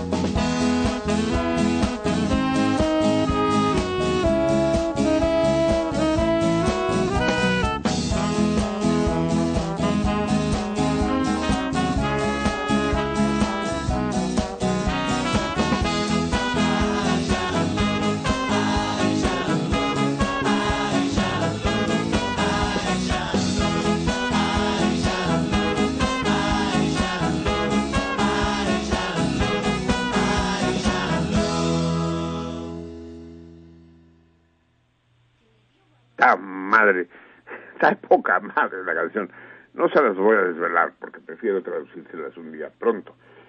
Pero olviden todo lo que les dije al principio. Olviden, olviden toda la historia, todos los nombres, que se ponen nombres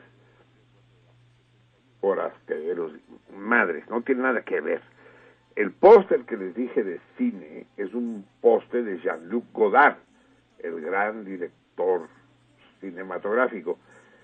Yo creo que a lo mejor es el único que queda vivo de ese formidable movimiento francés conocido como la Nouvelle Vague, la nueva ola, Jean-Luc Godard, al que yo conocí y con el que tuve un trato amistoso y, que estuvo en el comité el Comité Internacional de Solidaridad con el pueblo mexicano en lucha que fundamos en París. En fin, entonces el póster es de Jean-Luc Godard y es con él con quien dialoga y le pregunta, Jean-Luc, ¿qué carajo hago? Dime, Jean-Luc, dime, no me mires con esos ojos. Entonces, ¿Qué hago? ¿Voy? ¿No voy? Ay, Jean-Luc, ay, Jean-Luc. Y eso, es, ese es el motivo de la canción. O sea que quién sabe cómo se llama él y quién sabe cómo se llama ella. Lo único que sabemos es que el póster sí se llama Jean-Luc. Amigos míos, son prácticamente la- es, les digo, este plural me trae jodido, la una de la mañana con 30 minutos. Bien, eh, eh, a ver, déjenme terminar con ese rollo que quedó pendiente, la historia del plagio. El plagio es una figura legal y moral. ¿Y qué consiste? En utilizar fragmentos, ya sea musicales, ya sea textuales, de otro autor, y hacerlos pasar como propios sin su autorización o sin mencionarlo en obras que se publican, en, en obras que se hacen públicas. En una tesis de licenciatura, esa es una práctica harto común. Conozco un chingo de casos. El caso más cercano que tengo soy yo mismo en mi tesis de licenciatura en, en, en funciones, en ecuación, en fun- oh, en ecuaciones diferenciales ordinarias eh, cuasi periódicas. Esa fue mi tesis. Y a huevo agarré un cacho de este libro y un cacho de este libro y no me puse a citar esto lo tomé de aquí, esto lo tomé de allá. Simplemente ahí se fue. Y al final publiqué una bibliografía y a ver. Bueno, es, y esa bibliografía no sé si contenía todas las citas que, todos los párrafos que, que utilicé. Eso es muy común. Hablar de plagio ahí es una mamada. Es como acusar de plagio a un corredor de bicicletas porque cuando gana y le dan la copa, la Edecán le da un beso en la mejilla y entonces lo acusamos de adulterio. No mamen, no mamen, eso es, es una jalada. Y volverán a decir que soy un defensor de Peña Nieto, pero es que no hay más remedio, cabrón, no me dejan otro remedio, dejen de decir pendejadas y dejaré de defender a Peña Nieto, carajo. Pero es que esto, esto es una vergüenza, pues es un delirio colectivo, por el amor de Dios. En fin, en una tesis doctoral les decía es distinto, ahí sí, por obligación el trabajo tiene que ser original. No hay plagio igual, porque la tesis no se publica, pero se comete una irregularidad grave el utilizar resultados o, o acertos de otro autor y si los ciudadanos, el tribunal lo detecta, anula inmediatamente esa tesis doctoral. Obvio, las tesis pasan siempre por manos de un tutor, tanto las de licenciatura como las de maestría, como las de doctorado. Hay un director de tesis, a veces más de uno, y ese director de tesis es el que va corrigiendo y dice esto está bien, esto está bien, esto está mal, esto quítalo, aquí añádele esto aquí, esto no quedó claro. Bien, entonces una vez que el aspirante eh, termina su tesis, necesita que el director de tesis la autorice y diga todo está en orden, nil obstat imprimatur, y se va, pues, pasa por los trámites necesarios y eh, llega la defensa de la tesis ante un tribunal y si todo sigue los, los recursos normal, obtiene su grado. Ya. En ningún caso puede hablarse de plagio, ni hay nada acusable ni vergonzoso en esa situación. Ya terminé, me lleva la chingada. Bien, eh, yo no sé, eh, tenemos que tenemos que hablar de tantas cosas que no sé por cuál entrar el, el día de hoy.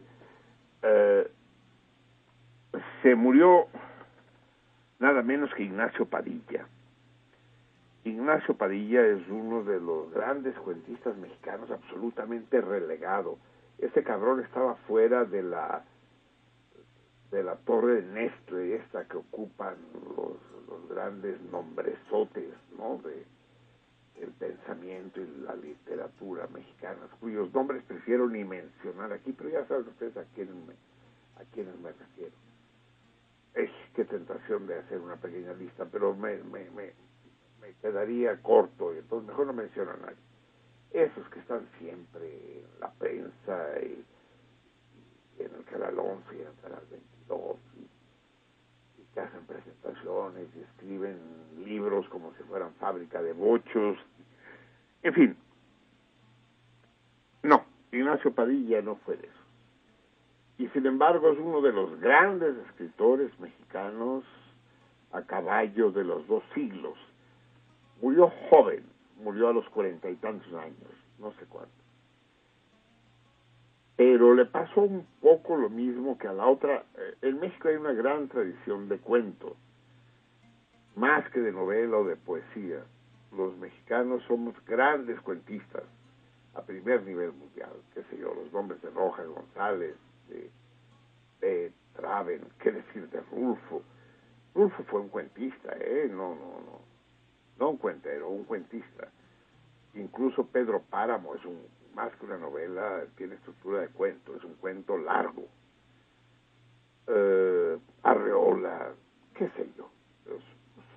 Son, eh, el mundo baladés, en fin, es interminable la lista de grandes cuentistas mexicanos. Pero hay dos, tal vez de los más grandes y que no han, que no pertenecen a ese panteón selecto. Y son uno, la sinaloense, cuya, de cuya amistad fui privilegiado, que fue Inés Arredondo, extraordinario, autor de La Tsunamita. Usted leyó La Tsunamita, ¿verdad, Miri? Miri. Sí, mi, usted me regaló el libro. Así es, porque tenía interés. Por razones obvias, usted tenía que leer La Tsunamita. Eh, formidable, formidable Inés Arredondo. Estaba en la Ciudad de México, no, tu, no tuvo hijos Inés.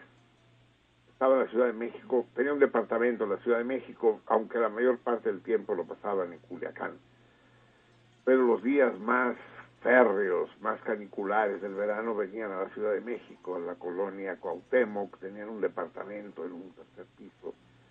Comieron ella y su esposa solos, la sirvienta le sirvió la comida, terminó la comida, ella debía tener entonces unos 70 años, aún no. Y se levantó de la mesa y le, y le dijo, voy un poco al estudio, querido. Cosa que no acostumbraba hacer, se, se quedaba en la mesa platicando. Se paró y se fue al estudio y después de un rato largo, tres cuartos de hora, una hora, el esposo dijo, ¿qué onda? Fue a buscar al estudio y la encontró sentada en el sillón de terciopelo verde, junto a la ventana, mirando hacia la calle, muerta, impasible. Esa fue la muerte de Inés Arredondo, extraordinaria. No conozco los detalles aún, porque el fallecimiento de Ignacio Padilla acaba de ocurrir. Sé sí que fue una enfermedad larga y dolorosa, ha de haber sido cáncer, y que era un hombre muy joven, les digo cuarenta y tantos años. Hoy le vamos a pedir a Javier que lea uno de los cuentos de Ignacio Padilla. ¿Estás de acuerdo, Javier? ¿Sale? Va. A ver, espérate un momento porque eh, no encontré, estuve busque busque busque, no tengo ningún libro, es vergüenza mía, gran vergüenza, chica. Y lo digo públicamente para que la vergüenza sea aún mayor, para ver si de esta manera, exhibiéndome como los pecadores medievales que se ponían estigmas y se azotaban en público como, como si fueran pencas de nopal en el pecho y de rodillas hacia la basílica, para que todo el mundo vea mi miseria, reconozco en público que no tengo un solo libro de Ignacio Padilla, ni uno, cabrón. Vergüenza sobre mí. Y entonces busqué en internet, dije, no, pero existe internet, cabrón, en internet está todo, en internet no hay pedo, en internet te resuelve cualquier problema de todo tipo, económico, cultural o sexual, y pura madre. ¿sí?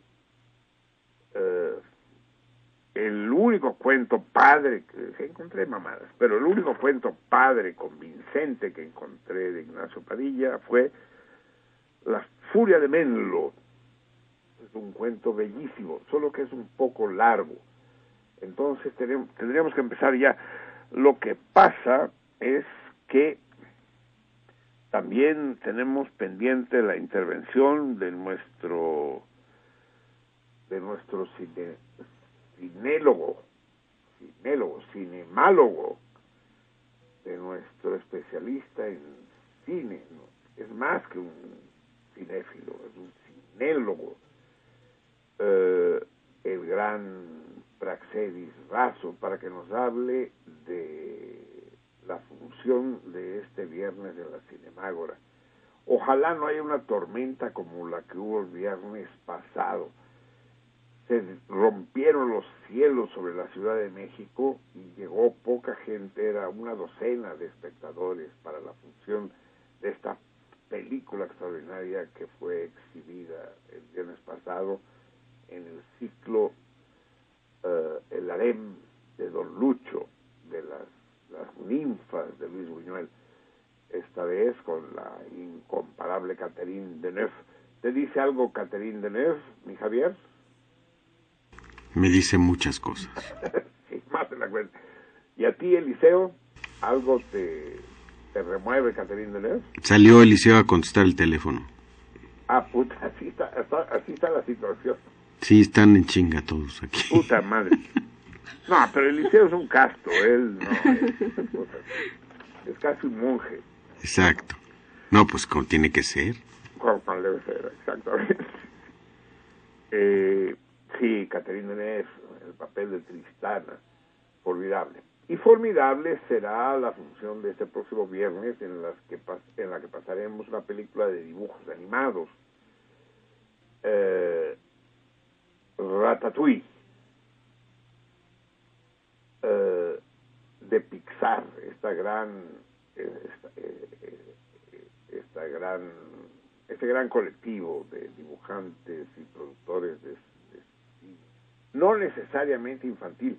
Es una pendejada creer que si es de dibujos es infantil. No. Yo soy un, un, gran amador, disfrutador del cine, del cine animado cuando es padre, cuando es bonito, cuando es chingón. Lo disfruto mucho. Es, es una de las es una de las formas legítimas del séptimo arte.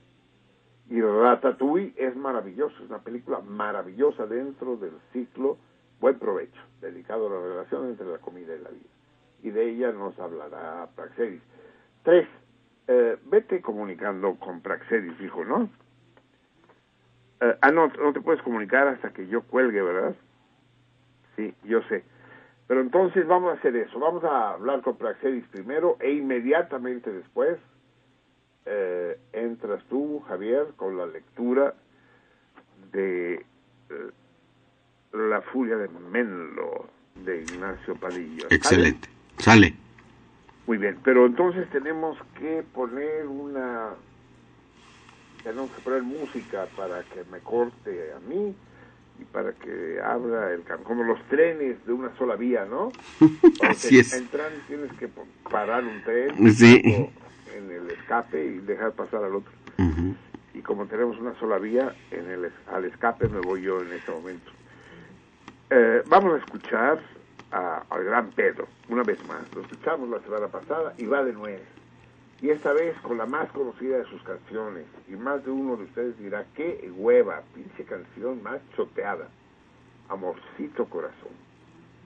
¿Por qué en sentido contrario este día, siete cebadas de seis filas, eh, surtidor, se pone amorcito corazón? Chachita. Sí, querido, sí. Chachita se nos fue el día de hoy. Chachita falleció el día de hoy. Este personaje mítico del cine mexicano en. Luego tuvo algunas apariciones ya adulta, ¿no? Hizo con César Costa este, esa serie televisiva sin pena ni gloria, pero pero en su infancia fue junto con Shirley Temple y alguna otra que ahora no me viene a la cabeza, una de las niñas más adorables de la cinematografía mundial. Y en particular en esa maravillosa trilogía eh, que protagonizaron Pedro, eh, Estela, ¿cómo se llama? Estela Pavón y Chachita, maravillosa Chachita, ya no hace parte de este mundo Chachita. Recordémosla y demos entrada, hablando de cine, hablando de Chachita, demos la entrada a Gran Praxedis con Amorcito Corazón. Adelante.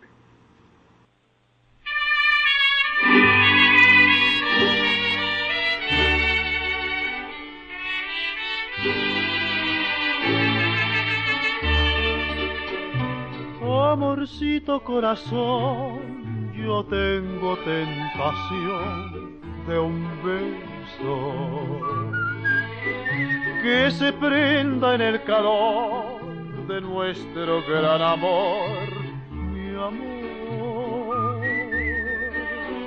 Yo quiero ser un solo ser, un ser contigo te quiero ver en el querer para soñar. En la dulce sensación de un beso mordelón quisiera. Amorcito corazón decirte mi pasión por ti compañeros en el bien y el mal, y los años nos podrán pesar. Amorcito corazón, serás mi amor.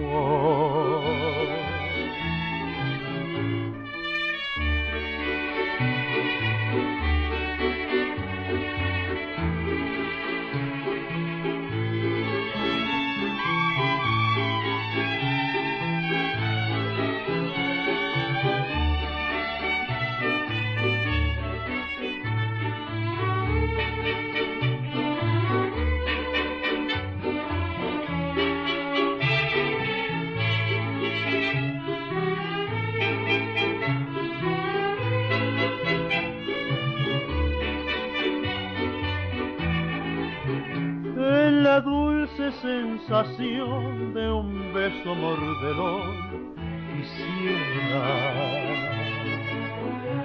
amorcito corazón decirte mi pasión por ti.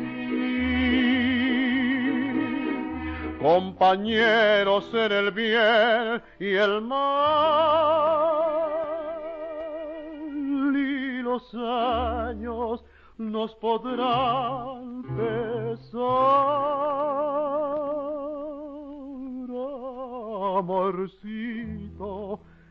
corazón, serás.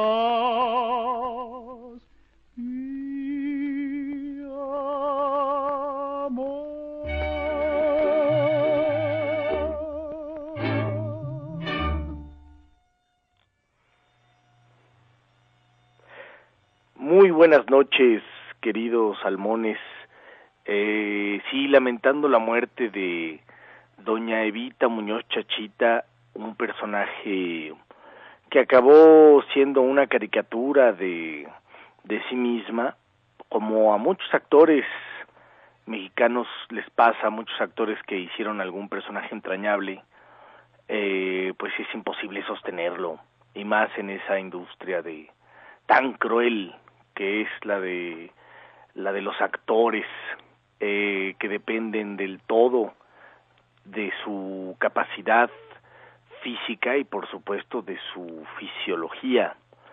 Eh, un actor, para un actor todo es el cuerpo eh, y, su, y, y sus movimientos y sus rincones y sus, sus sesgos, tantas cosas que, que para, para, para cualquier otro oficio podría no ser definitorio, para un actor lo es todo.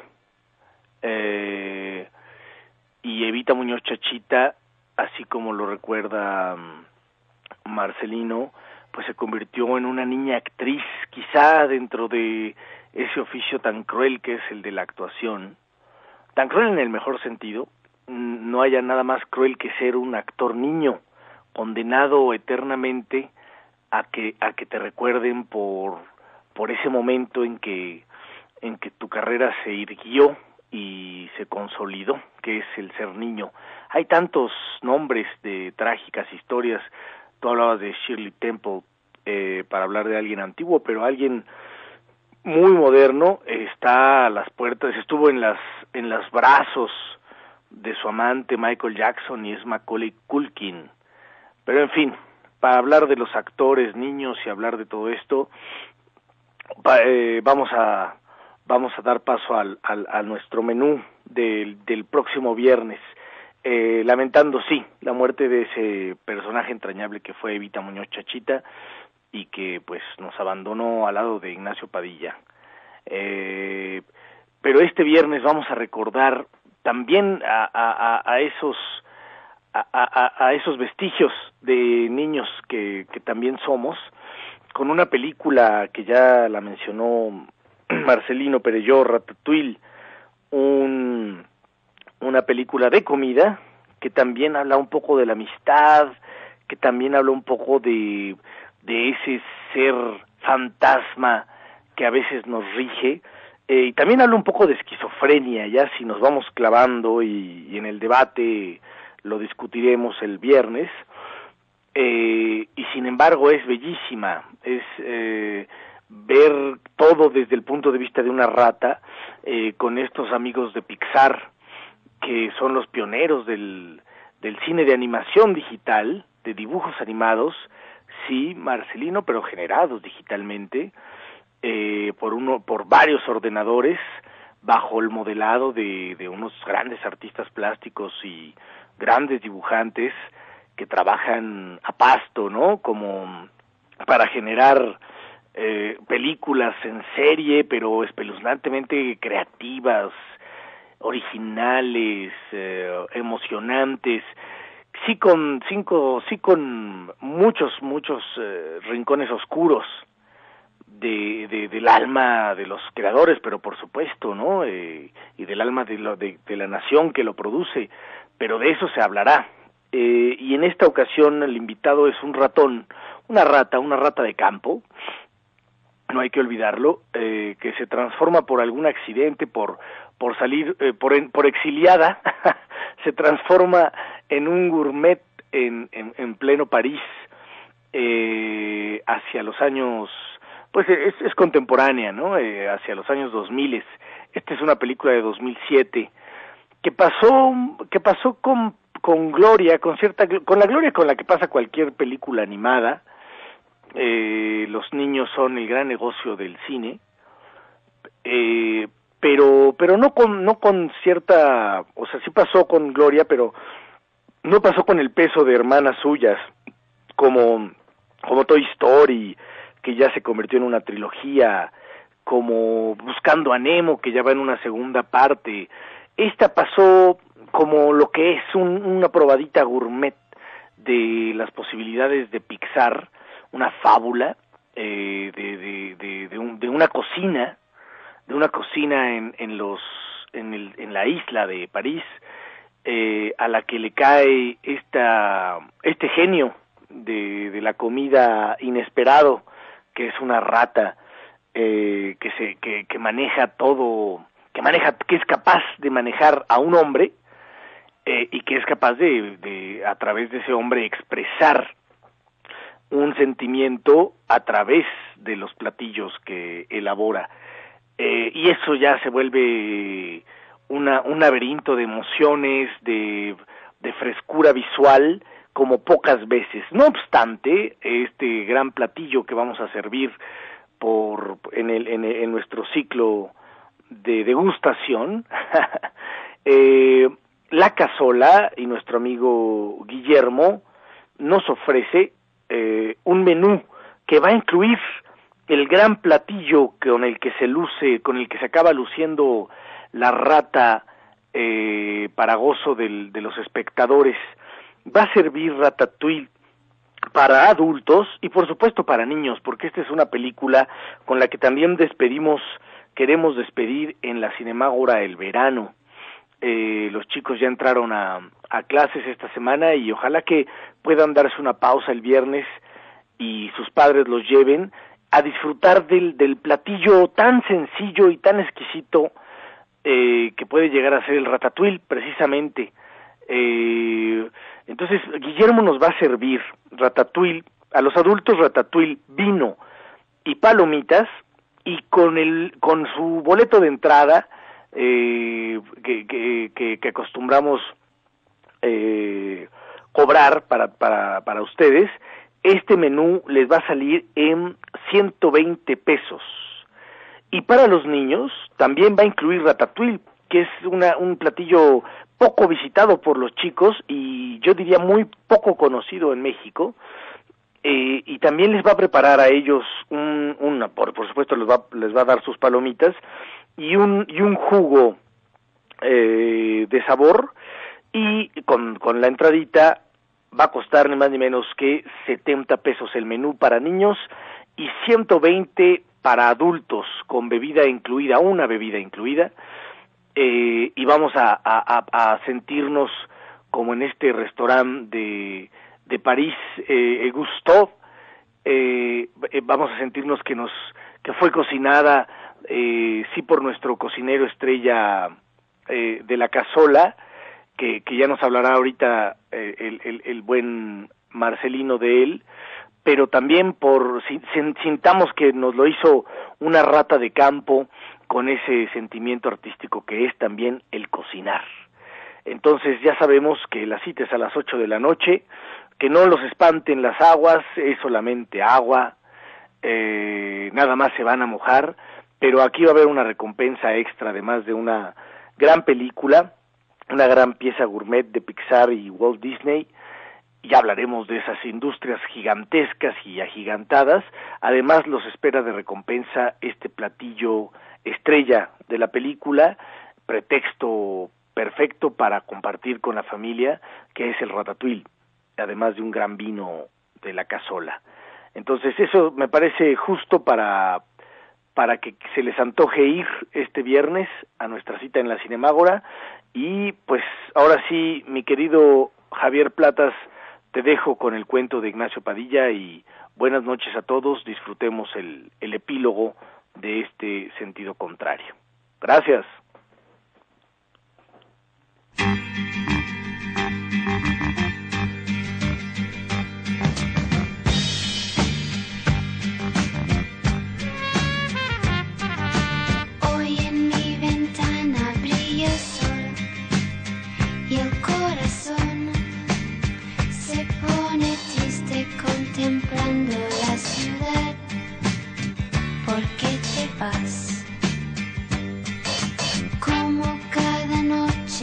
Desperté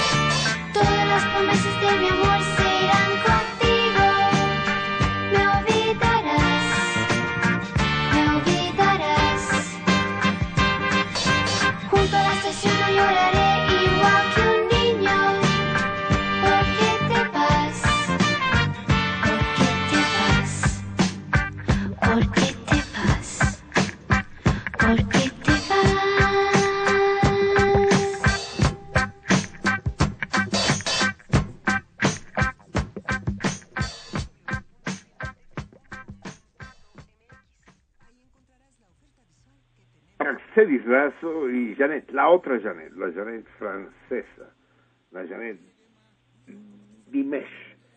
Janet Dimesh en esta canción que se hizo célebre y que eh, pertenece a la banda musical de otra película extraordinaria que sin lugar encontrará lugar en la Cinemágora no demasiado tarde, que es Cría Cuervos de Carlos Saura. Película terrible, se trata de una niña que quiere matar a toda su familia y a la que la sirvienta ha convencido de que el bicarbonato de calcio es un veneno terrible y le anda dando bicarbonato a todo el mundo y escuchando en un tocadiscos portátil a Janet y su ¿Por qué te vas? Una pequeña, es un poco como respuesta a Sara Lovera y el romanticismo de los pequeños, de los niños.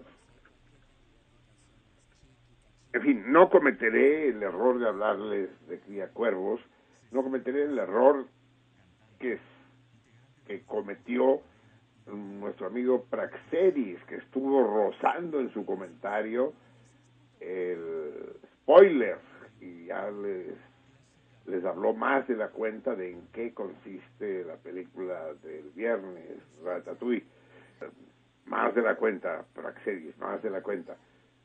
Pero además mi Prax es un error considerar que es una película para niños, exclusivamente para niños. No dudo que los niños la puedan disfrutar, pero, pero también es una película con un contenido complejo que discutiremos el viernes. No es una película banal, eh, es una película de dibujos animales, animales, sí, son animales, ¿sabes? de dibujos animados, excelente, pero excelente no solo con, dentro de su género, sino dentro del panorama cinematográfico. Y no es de Pixar, Disney, tal como dijo Praxedis, porque eso crea cierta confusión. Efectivamente, la compañía Disney compró Pixar, pero la película está hecha por el equipo de Pixar, que son unos productores de enormes películas de dibujos animados, de todo esto hablaremos el viernes. Pixar es una historia distinta, tanto en la técnica del dibujo y de la computación, porque también está hecha mediante medios electrónicos. Pero, pero no, de ninguna manera consideren que es una película que hay que llevar a los niños. No, no, no, no, no, no, no es la feria de Chapultepec aunque en la feria de Chapultepec los, hay ciertos, habemos ciertos adultos que también podemos gozar enormidades. La montaña rusa para mí es la locura. Cuando veo estas montañas rusas gigantescas que hay en el mundo y de las que en México carecemos, me muero de envidia. Pero no es el caso de Ratatouille. Ratatouille es una película muy seria, muy muy compleja, muy entera, muy seductora. Muy bien, amigos míos. Los esperamos tal como dijo Praxedis, eh, eh, el, el concesionario Casola se aventó la puntada de cocinar ratatouille, de hacerme, me invita a Praxedis a hablarles tantito de Naum, el cocinero estrella del, Casola que tiene que ver pues con la película que veremos y es Naum es sensacional es el amo de la, de la cocina catalana en México. Y aunque Ratatouille es un platillo francés estoy seguro que lo convertirá en una auténtica delicia. Así pues ahora sí que mejor dicho que nunca la mesa está servida para que nos veamos eh, a las 8 a las 8 en punto empezaremos en Marsella 45, la Cinemágora, el embrujado y perfumado local de Casola. Muy bien, amigos míos, son ya las 2 y 5 de la mañana y es el momento en que, como dijo Prax, demos la palabra a Javier y su lectura del cuento La furia de Menlo de el gran Ignacio Padilla. Es un cuento largo y que nos va a llevar hasta el final del programa. Terminando, eh, haremos el sorteo del torito que repetiré ahora. Repetiré única, el torito el torito mensual es muy sencillo.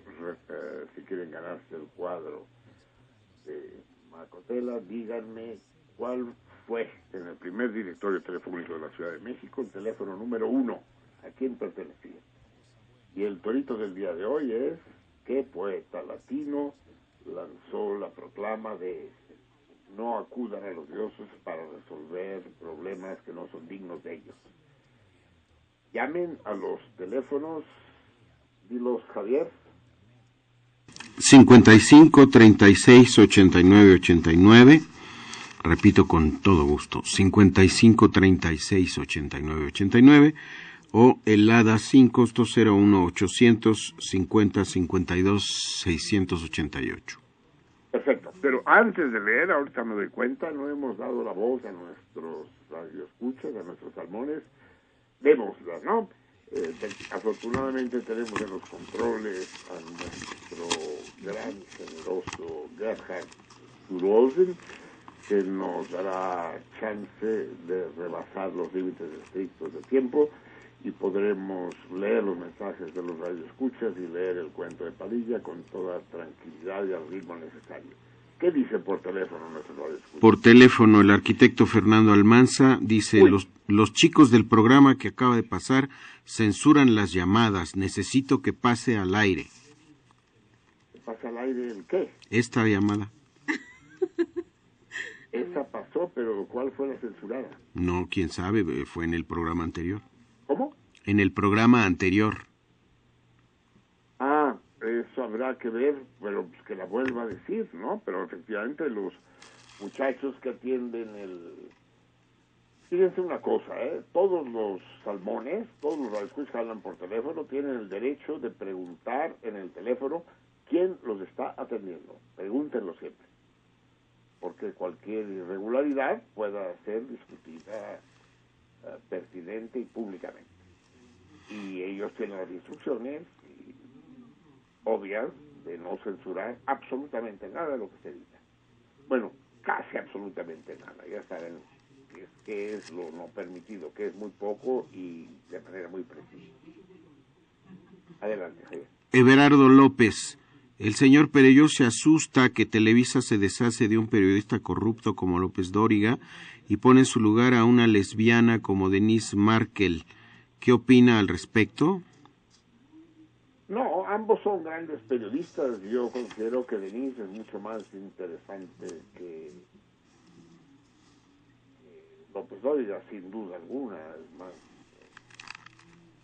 mucho más punzante e inteligente, pero bueno, el peso de Televisa oscurece un poco el brillo de Denise, sin duda.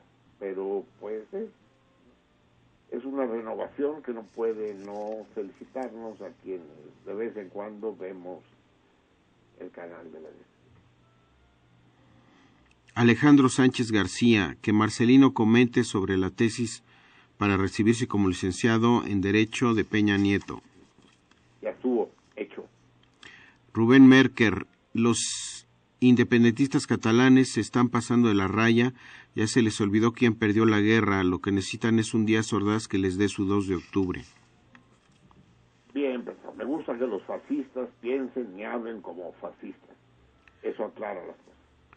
Juan Alcántara Monroy, efectivamente las nuevas generaciones no tenemos en cuenta a Saco y Vanzetti, porque para nosotros en esta época nuestro ideal es el dinero, porque se han perdido los ideales y también se nos esconden los líderes.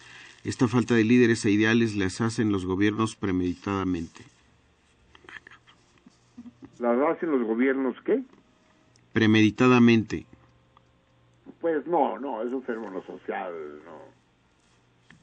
No, no son tan diabólicos, afortunadamente. Manuel Munguía. Uy. Saludos a todos. Marcelino, no creo que por ser anarquista seas feliz ante la impunidad con la que Peña y su banda de depredadores actúa ante el artículo 39 constitucional para defraudar y engañar permanentemente desde la impunidad. No la chifles que es cantada, a la patria se le sirve con honor y no se debe seguir sirviéndose del pueblo. No es justo que sigan cometiendo incesto con la patria.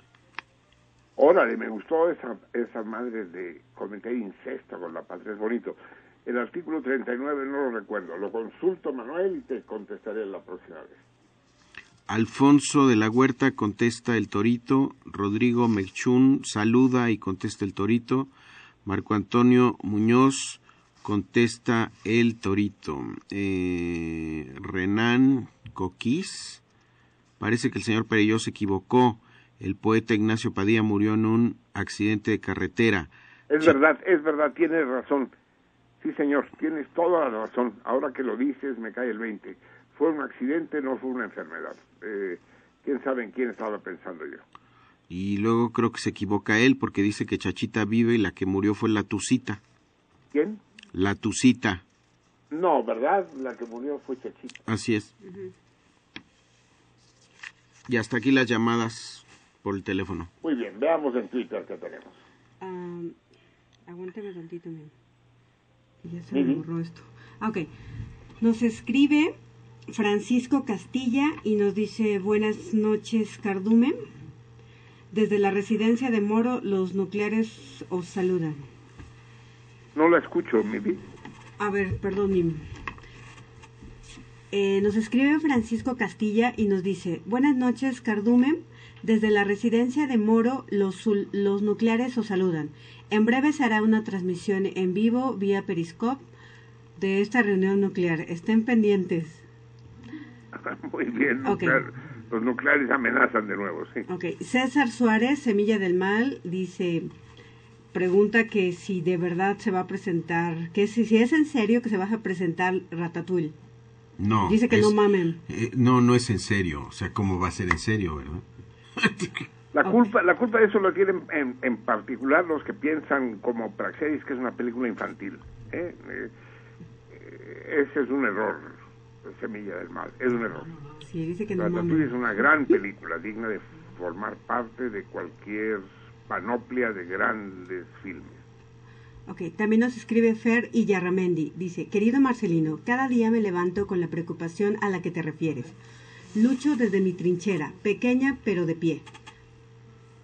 Me imagino de lo que estuvo hablando de Saco y Vanzetti. Sí, de la revolución. Ah, Eh, Gerhard, ¿ha- ¿hay algún problema con el micrófono de... Yo no sé si soy el único o, o son todos los radioescuchas que están escuchando muy débil a la MIBI. A lo mejor podemos subirle al micrófono de ella. ok. También nos escribe Aldar Adame. Dice, muy duro lo que dices, Marcelino, pero es tan difícil de tragar como cierto. Buenas noches a todos. Sí es difícil, sí es difícil, incluso imposible al darse. Eh, David nos escribe y dice, saludos a la salmoniza Marcelí. ¿Ya y pregunta, Marcelí, ¿ya jugaste Poké- Pokémon Go? No, querido, y me gustan los juegos, me encantan los juegos, pero eh, Pokémon Go tiene dos defectos. Uno, que hay que caminar, y otro que es un juego más bien mecánico, sin chiste y, y, y. Así es. Ok, y también nos escribe Oscar Bell y dice, el plagio ni está considerado en ningún código o ley federal mexicana, al día de hoy no es objeto de regulación jurídica. Y bueno, pues no, ah, solamente tenemos una respuesta al torito. Bueno, Oscar Bell, lo dudo, ¿eh? Yo creo que el plagio sí está penado, pero lo discutimos la semana que viene. Ok, Bueno, pues eso es todo mismo. ¿No hay ninguna respuesta al torito? Ah, no, bueno, también nos escribe Joe Santana y nos dice que que que- qué música tan estupidizante la de ¿Por qué te vas? No sé, no sé. Y por estoy qué de considera estupidizante, en fin, es su derecho considerarlo así, no lo Y estoy de acuerdo. Es todo mismo. Muy bien, ¿y qué tenemos en Facebook? ¿Quién está ahora en Facebook? ¿Tenemos a alguien? No, porque Eliseo anda para arriba y para abajo. No, de hecho, quien se está encargando de Facebook ah, No haga pausas, Mibi. es Selene. Latas, ¿Yo? No, yo no. ¿no? es Melchor. A ver, no, no se hagan bolas y sobre todo no hagan pausas. Eh, entonces no tenemos de momento quien nos dé razón de las llamadas a Facebook, ¿verdad? No, ya, ya. No hay llamadas a Facebook, pero eh, Adriana nos está mandando los participantes de las respuestas al torito. Y los mensajes, Los mensajes sí nada más tiene acceso Adriana. Dios me Ah, muy bien. ¿Cómo puede pasar? Y no dijo... ¿Cómo no se prevé? Bueno, prepara tres los, los que responden al torito, pero no puede pasar eso, ¿eh? No puede. Tengo Pues- que regresar inmediatamente porque Es que si no viene tendría que... el, el navío está haciendo heces. Va, vamos pues con...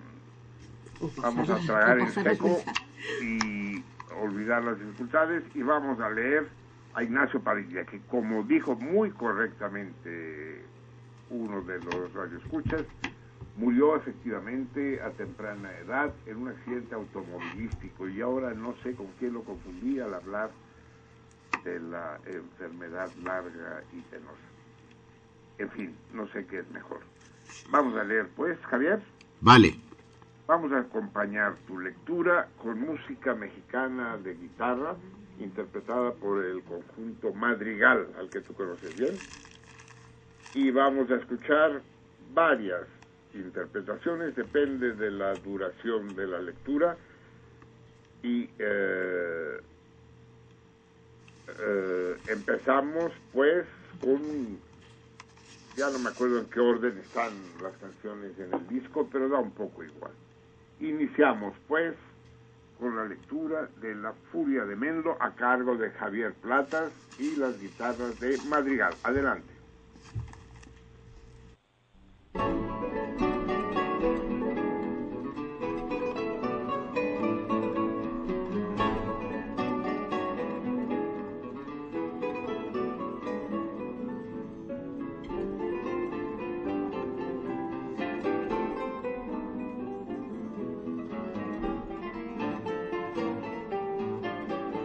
Al aire, no oigo nada. El primer cargamento se perdió en el Atlántico a mediados de octubre.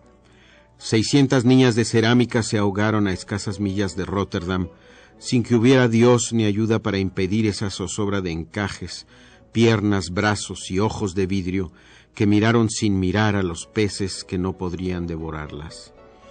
Ahí seguirán ahora, sonrientes, mudas, hacinadas, entre algas como en la fosa abierta en el jardín de un pederasta, estrafalario sueño de fotógrafos marinos y coleccionistas de juguetes que estiman el valor de cada muñeca en poco más de 1.300 marcos alemanes. Frente a esa cifra desmedida, se vuelve difícil creer que Edison pagó por ellas poco menos de dos dólares, cantidad que aún entonces se diría irrisoria. En una carta fechada en vísperas del naufragio, el inventor felicita encarecidamente a Bernard Dick, su adelantado en Europa, por el éxito de sus negociaciones con los fabricantes de Nuremberg y llega incluso a anticipar que, si las muñecas resultan efectivamente adecuadas para su proyecto, las ganancias de esa primera entrega le permitirán muy pronto abrir en Nueva Jersey una fábrica que les ahorre la importación de ejemplares europeos. Mucho menos efusivo es el telegrama que Thomas Edison dirige a su socio en cuanto tiene noticia del desastre. El monto de la pérdida le parece ahora estratosférico, casi un crimen si se añade a la factura el costo de los numerosos avatares que se vienen presentando en su camino desde que entró en la carrera por crear un juguete parlante. No solo han transcurrido ya siete largos meses desde que Dick inició su onerosa búsqueda de la consorte ideal para el fonógrafo de Edison, sino que sus competidores de la empresa sureña Toys and Gadgets amenazan con lanzar al mercado un ingenioso artefacto que, en palabras del propio inventor, hará parecer a sus criaturas meros fósiles sonoros. No hay registro de la carta o telegrama con que Bernard Dick habría respondido al rapapolvo de su socio, pero es verosímil pensar que prefirió mandarlo todo al diablo para volver enseguida a su natal Chicago, donde se sabe que murió tres años después, hidrópico y asediado por una legión de acreedores, entre los que no faltaron los siempre temibles abogados del despacho de Menlo Park. El sucesor de Bernard Dick en la aventura de las muñecas parlantes supo paliar su juventud con un sentido de la previsión y un encanto personal que haría las delicias de Edison durante casi veinte años. Consciente de que el malhadado Dick había hecho, sin embargo, la elección correcta en Alemania, Charles Nerves se las ingenió para convencer a su jefe de que adquiriese otras mil muñecas y se ocupó de enviarlas en tres barcos distintos oportunamente asegurados. Él mismo regresó de Europa con el último cargamento en mitad de una borrasca que estuvo cerca de enviarle a compartir la suerte de las muñecas de Bernard Dick. El barco, con todo, amarró finalmente en Nueva York la nublada tarde del 6 de octubre de 1885. El propio Edison, que había bajado desde West Orange para recibirle, le esperaba ya en el muelle, cruzado el rostro por una sonrisa en la que aún se percibía su temor a un nuevo naufragio.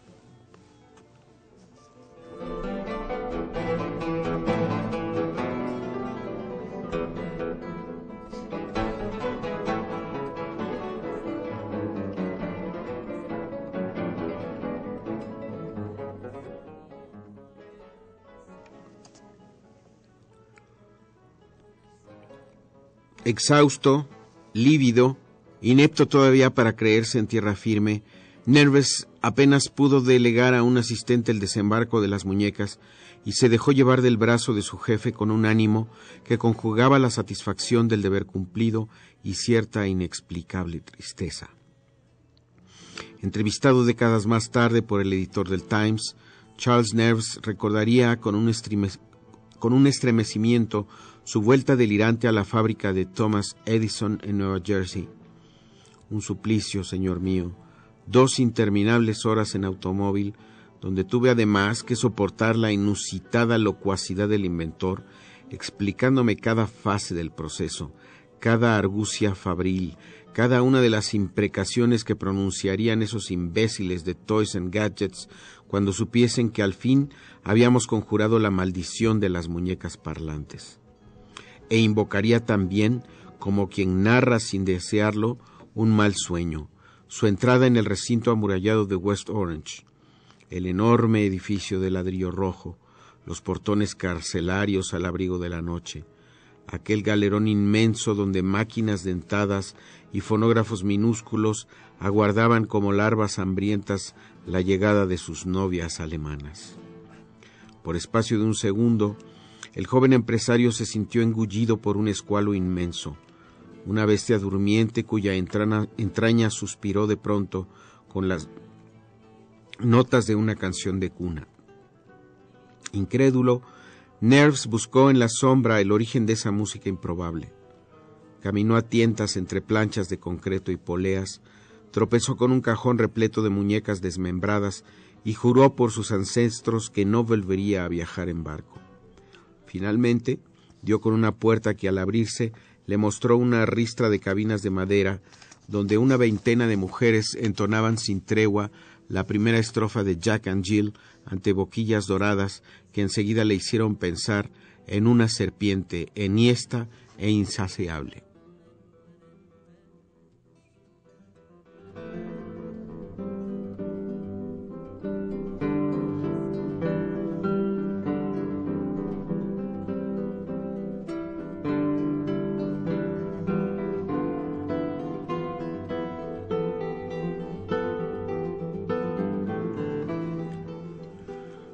Lo que Nerves no dice en la entrevista es que fue ahí y entonces cuando vio por primera vez a la desdichada Claudette Roule. No afirma ni recuerda que detuvo en ella la mirada y le sorprendió que una mujer tan joven pareciera no obstante tan agraviada por los años, tan maternalmente triste. De inmediato comprendió que las otras mujeres no diferían mucho de aquella, pero fue sin duda Claudette pálida y tránsida por su infinita canción, quien se clavó en su delirio como una flecha envenenada. Quizá esa misma noche, tiritando de fiebre en un lujoso hotel de la calle Revier, Nervés abrió incontables veces la misma puerta y soñó con los labios de la muchacha repitiendo su canción cien, doscientas, mil veces al día. Y acaso fue también entonces cuando intuyó que el proyecto de Thomas Edison estaba irremisiblemente condenado al fracaso. Al principio tuvo que ser solo eso, un presagio, una vaga asociación de ideas en las que él mismo no alcanzaba a comprender todas sus dudas sobre el asunto de las muñecas ni el vínculo que éstas pudieran tener con su visión de la muchacha. ¿Acaso esa noche, en la alta mar del sudor y la fatiga, el recuerdo de Claudette fue para él uno de esos signos soterrados del desastre que sólo salen a flote cuando es demasiado tarde.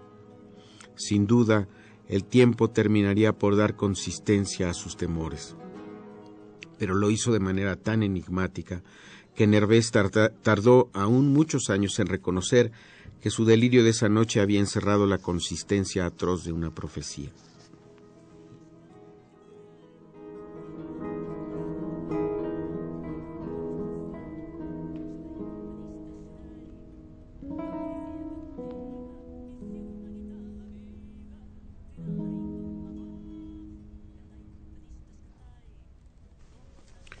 No quisieron la suerte o la ansiedad de Nervés que la fiebre le durase demasiado. Escasas dos noches si se cuenta la de su llegada a West Orange. El tercer día estaba ya de vuelta en la fábrica, no curado, no entero todavía, pero ya dispuesto a comprender los pormenores de la empresa que su socio le había recitado en el trayecto a Nueva Jersey.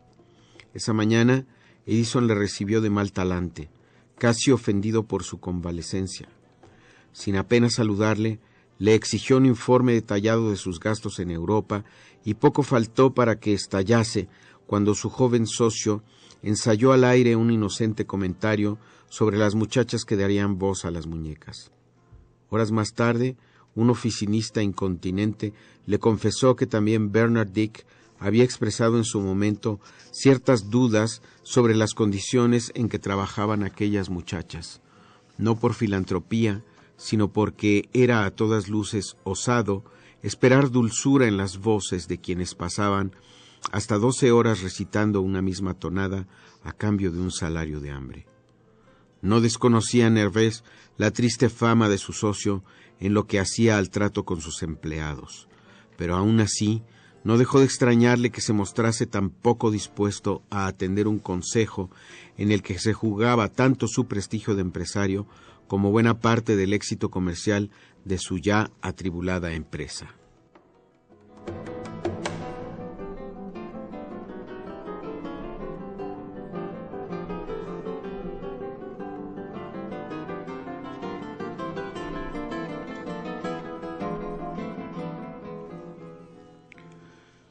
Demasiado pronto asumió Nervés que el tema de las muchachas era no solo inabordable, sino francamente incomprensible.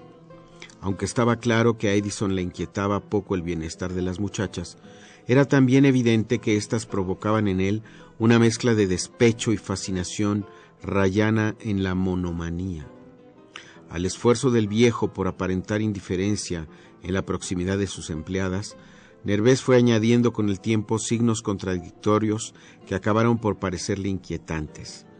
Un guiño involuntario, un bufido inopinado, la respiración acelerada de Edison cuando perdía un tiempo precioso reprendiendo a las muchachas menos como un patrón inconsecuente que como un padre exasperado que no acaba de entender por qué le ha dado Dios un hijo idiota. Alguna tarde, Nervés tuvo que aguardar casi dos horas para arrancarle a su jefe la firma del contrato con sus distribuidores del Pacífico. Eran casi las once cuando un Edison sonrojado y esquivo le recibió en su laboratorio y rubricó el documento sin siquiera revisarlo.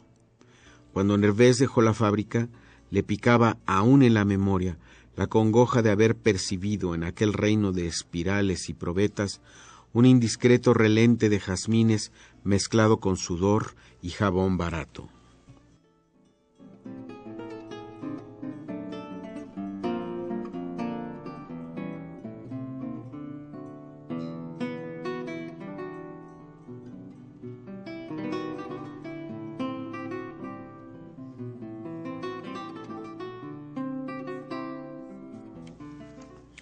La fabricación vertiginosa de la primera serie de muñecas se prolongó hasta mediados de invierno. Presa del frenesí que le invadía cuando estaba a punto de lanzar un nuevo invento, Edison iba de un lado a otro impartiendo órdenes, corrigiendo la posición del fonógrafo minúsculo en la espalda abierta de tal o cual muñeca, asegurándose de que cada ejemplar fuese cuidadosamente vestido, numerado y colocado en una caja colorida que tenía, sin embargo, un aire de ataúd navideño. También Hervé se dejó cegar por aquella actividad demencial y es probable que hubiese olvidado para siempre sus más negros vaticinios, de no ser porque justo en esos días Claudette Rowe decidió ahogarse en las aguas de un río embravecido. No es que la noticia le tomara por sorpresa, pero le dolió como si lo hubiera hecho. Cuando leyó en el diario la esquela que habían pagado a la muchacha sus antiguas compañeras de trabajo, se reprendió por no haber sabido detenerla, y casi pudo ver la mancha de su ausencia en las cajas que en ese instante abandonaban la fábrica para iniciar su triunfal gira por las tiendas de Boston y Nueva York. Pensó en ella, recordó su cabeza reclinada ante la boquilla del fonógrafo, su cansancio tremebundo, el hueco que solía dejar para pasar largas horas en el laboratorio de Edison, o el que dejó definitivamente cuando la despidieron por haber robado una de las muñecas traídas de ultramar. Una ráfaga de viento helado entró entonces por las puertas del galerón y quemó los ojos a Nervés mientras éste volvía a leer el nombre de la muchacha en el diario. Entonces, el rostro añorado de Claudette se transformó en otros, y eran de repente las demás mujeres, sus colegas hasta hacía poco, quienes le hablaban desde aquellos días aciagos para pedirle que abogara por la pobre muchacha. Dígaselo a Edison, señor Nervés. Pregúntele cómo espera que esa niña pase el invierno. Él sabe mejor que nadie que la muñeca que cogió le pertenece como si fuera su propia hija. Pero a Nervés le había faltado el valor para escuchar tales ruegos, esas voces que empezaron siendo dóciles y terminaron maldiciendo por lo bajo al mago de Menlo Park. Ahora lo sabía e intuía a sí mismo que el fantasma amoratado de Claudette iba a cobrarle cara su negligencia. Sin decir palabra, recortó la esquela, la guardó en su bolsillo y se encerró en su oficina, anticipando el día de muchos años después en que un periodista del Times o un admirador cualquiera le extrajese sus memorias sobre Edison. Casi pudo ver sus manos de viejo sobre la mesa, su cuerpo ansiando una muerte apacible y su boca desdentada hablando sin convicción de una ahogada encinta en un río o del escándalo, oportunamente silenciado, de una segunda serie de muñecas parlantes que extrañamente terminaban su versión de Jack and Jill con cierta estrofa inesperada y macabra. Algo cantaban esas voces de rencor, algo sugerían aquellos versos sobre un mago, un embrujo y una princesa muerta. Mas no hay modo de saber exactamente qué decían. De esa segunda serie de muñecas parlantes se vendieron apenas treinta y todas ellas fueron readquiridas por Edison para borrarse luego con sus hermanas de la faz de la tierra.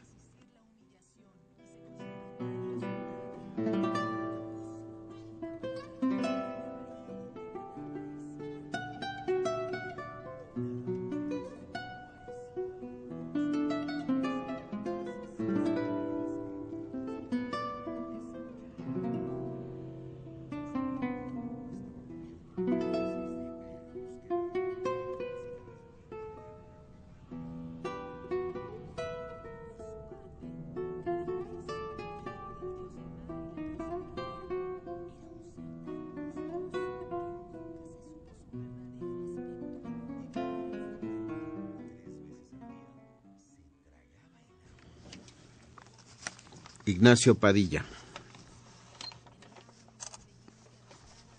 Marcelino. Eh, de nuevo, desgraciadamente no te pude escuchar, Javier. La calidad del sonido es muy mala, no te pude escuchar a ti, ni más que por pedacitos que me fascinaron, pero que no hicieron más que espolonear mi curiosidad sobre el siniestro cuento de Padilla. Sí, porque es realmente la belleza de lo sombrío, ¿no? sí, sí. Maravilloso, sí, sí, sí. Las muñecas, las muñecas de porcelana eh, sí pueden dar miedo, ¿verdad? Sí. Claro que sí. Esa mirada vidriosa, fija. Sí, y- sí, sí, sí, es sí. maravilloso, Padilla, maravilloso. Es el, realmente los grandes cuentistas universales. Y tu lectura, lo poco que pude escuchar de ella, no hace más que acentuar ese carácter maravilloso en el estricto sentido de la palabra, es decir, hipnótico, fascinante, paralizante. Muy bien. Eh, muy bien. Por la- las guitarras las escuché aún menos, pero estoy seguro que Madrigal las tocó de poca madre Sí. Y que la lectura, espero poderle escuchar tu lectura completa en el podcast. Muy bien. Espero que los salmones hayan podido escuchar mejor que yo esta verdadera joya que es La Furia de Merlo de Ignacio Padilla, al que acabamos de perder. Pues bien, nos vamos amigos míos, cuando ya faltan 25 minutos para las 3 de la mañana de este 7 cebada de seis filas de fructidor. Vamos a hacer el, el sorteo. No hay sorteo, ¿No hay nadie que haya acertado? uno solamente. Eh, ¿Saben la respuesta correcta? Sí, ¿verdad? Horacio. Horacio, es el gran poeta Horacio el que dijo tal cosa. No, no usen a los dioses para resolver mamadas. ¿Y quién fue el acertante? Pedro López Valles. Ah, es la segunda vez que gana en poco tiempo Pedro López. Magnífico. Pues bien, eh, es ganador del cuadro de Macotela o similares. Muy bien, amigos míos. Nos vamos, pues, eh, pidiéndole disculpas a los escuchas todos, a los salmones todos, y en particular a aquellos que se comunicaron a través de Facebook, un error grave nuestro, mío en primer lugar, de producción también, por no haber podido tener acceso, accesar, dicen que hay que decir ahora, a sus mensajes a través Oye, Marcelino, perdón que te interrumpa. Hay dos acertantes del torito mensual. pero pero no es ah, tenemos que hacer el sorteo del mes exacto ya se consiguió la carta de de catalán. Eh, no, no había, no había tal carta. Yo creo, Mim, que esa carta se leyó la semana pasada. No sé, hay que hablar con él, que lo aclare. Bueno, entonces dejan, podemos Martín, si, si puedes, ah, puedes aclararnos, pero sabemos que Martín responde al torito de esa carta. No, no No sabemos. sabemos nada. Bueno, entonces vamos a hacer el sorteo entre los dos acertantes que tenemos, Pero ¿qué tal que- son Gabriel y César, si no me equivoco, ¿verdad? Así es.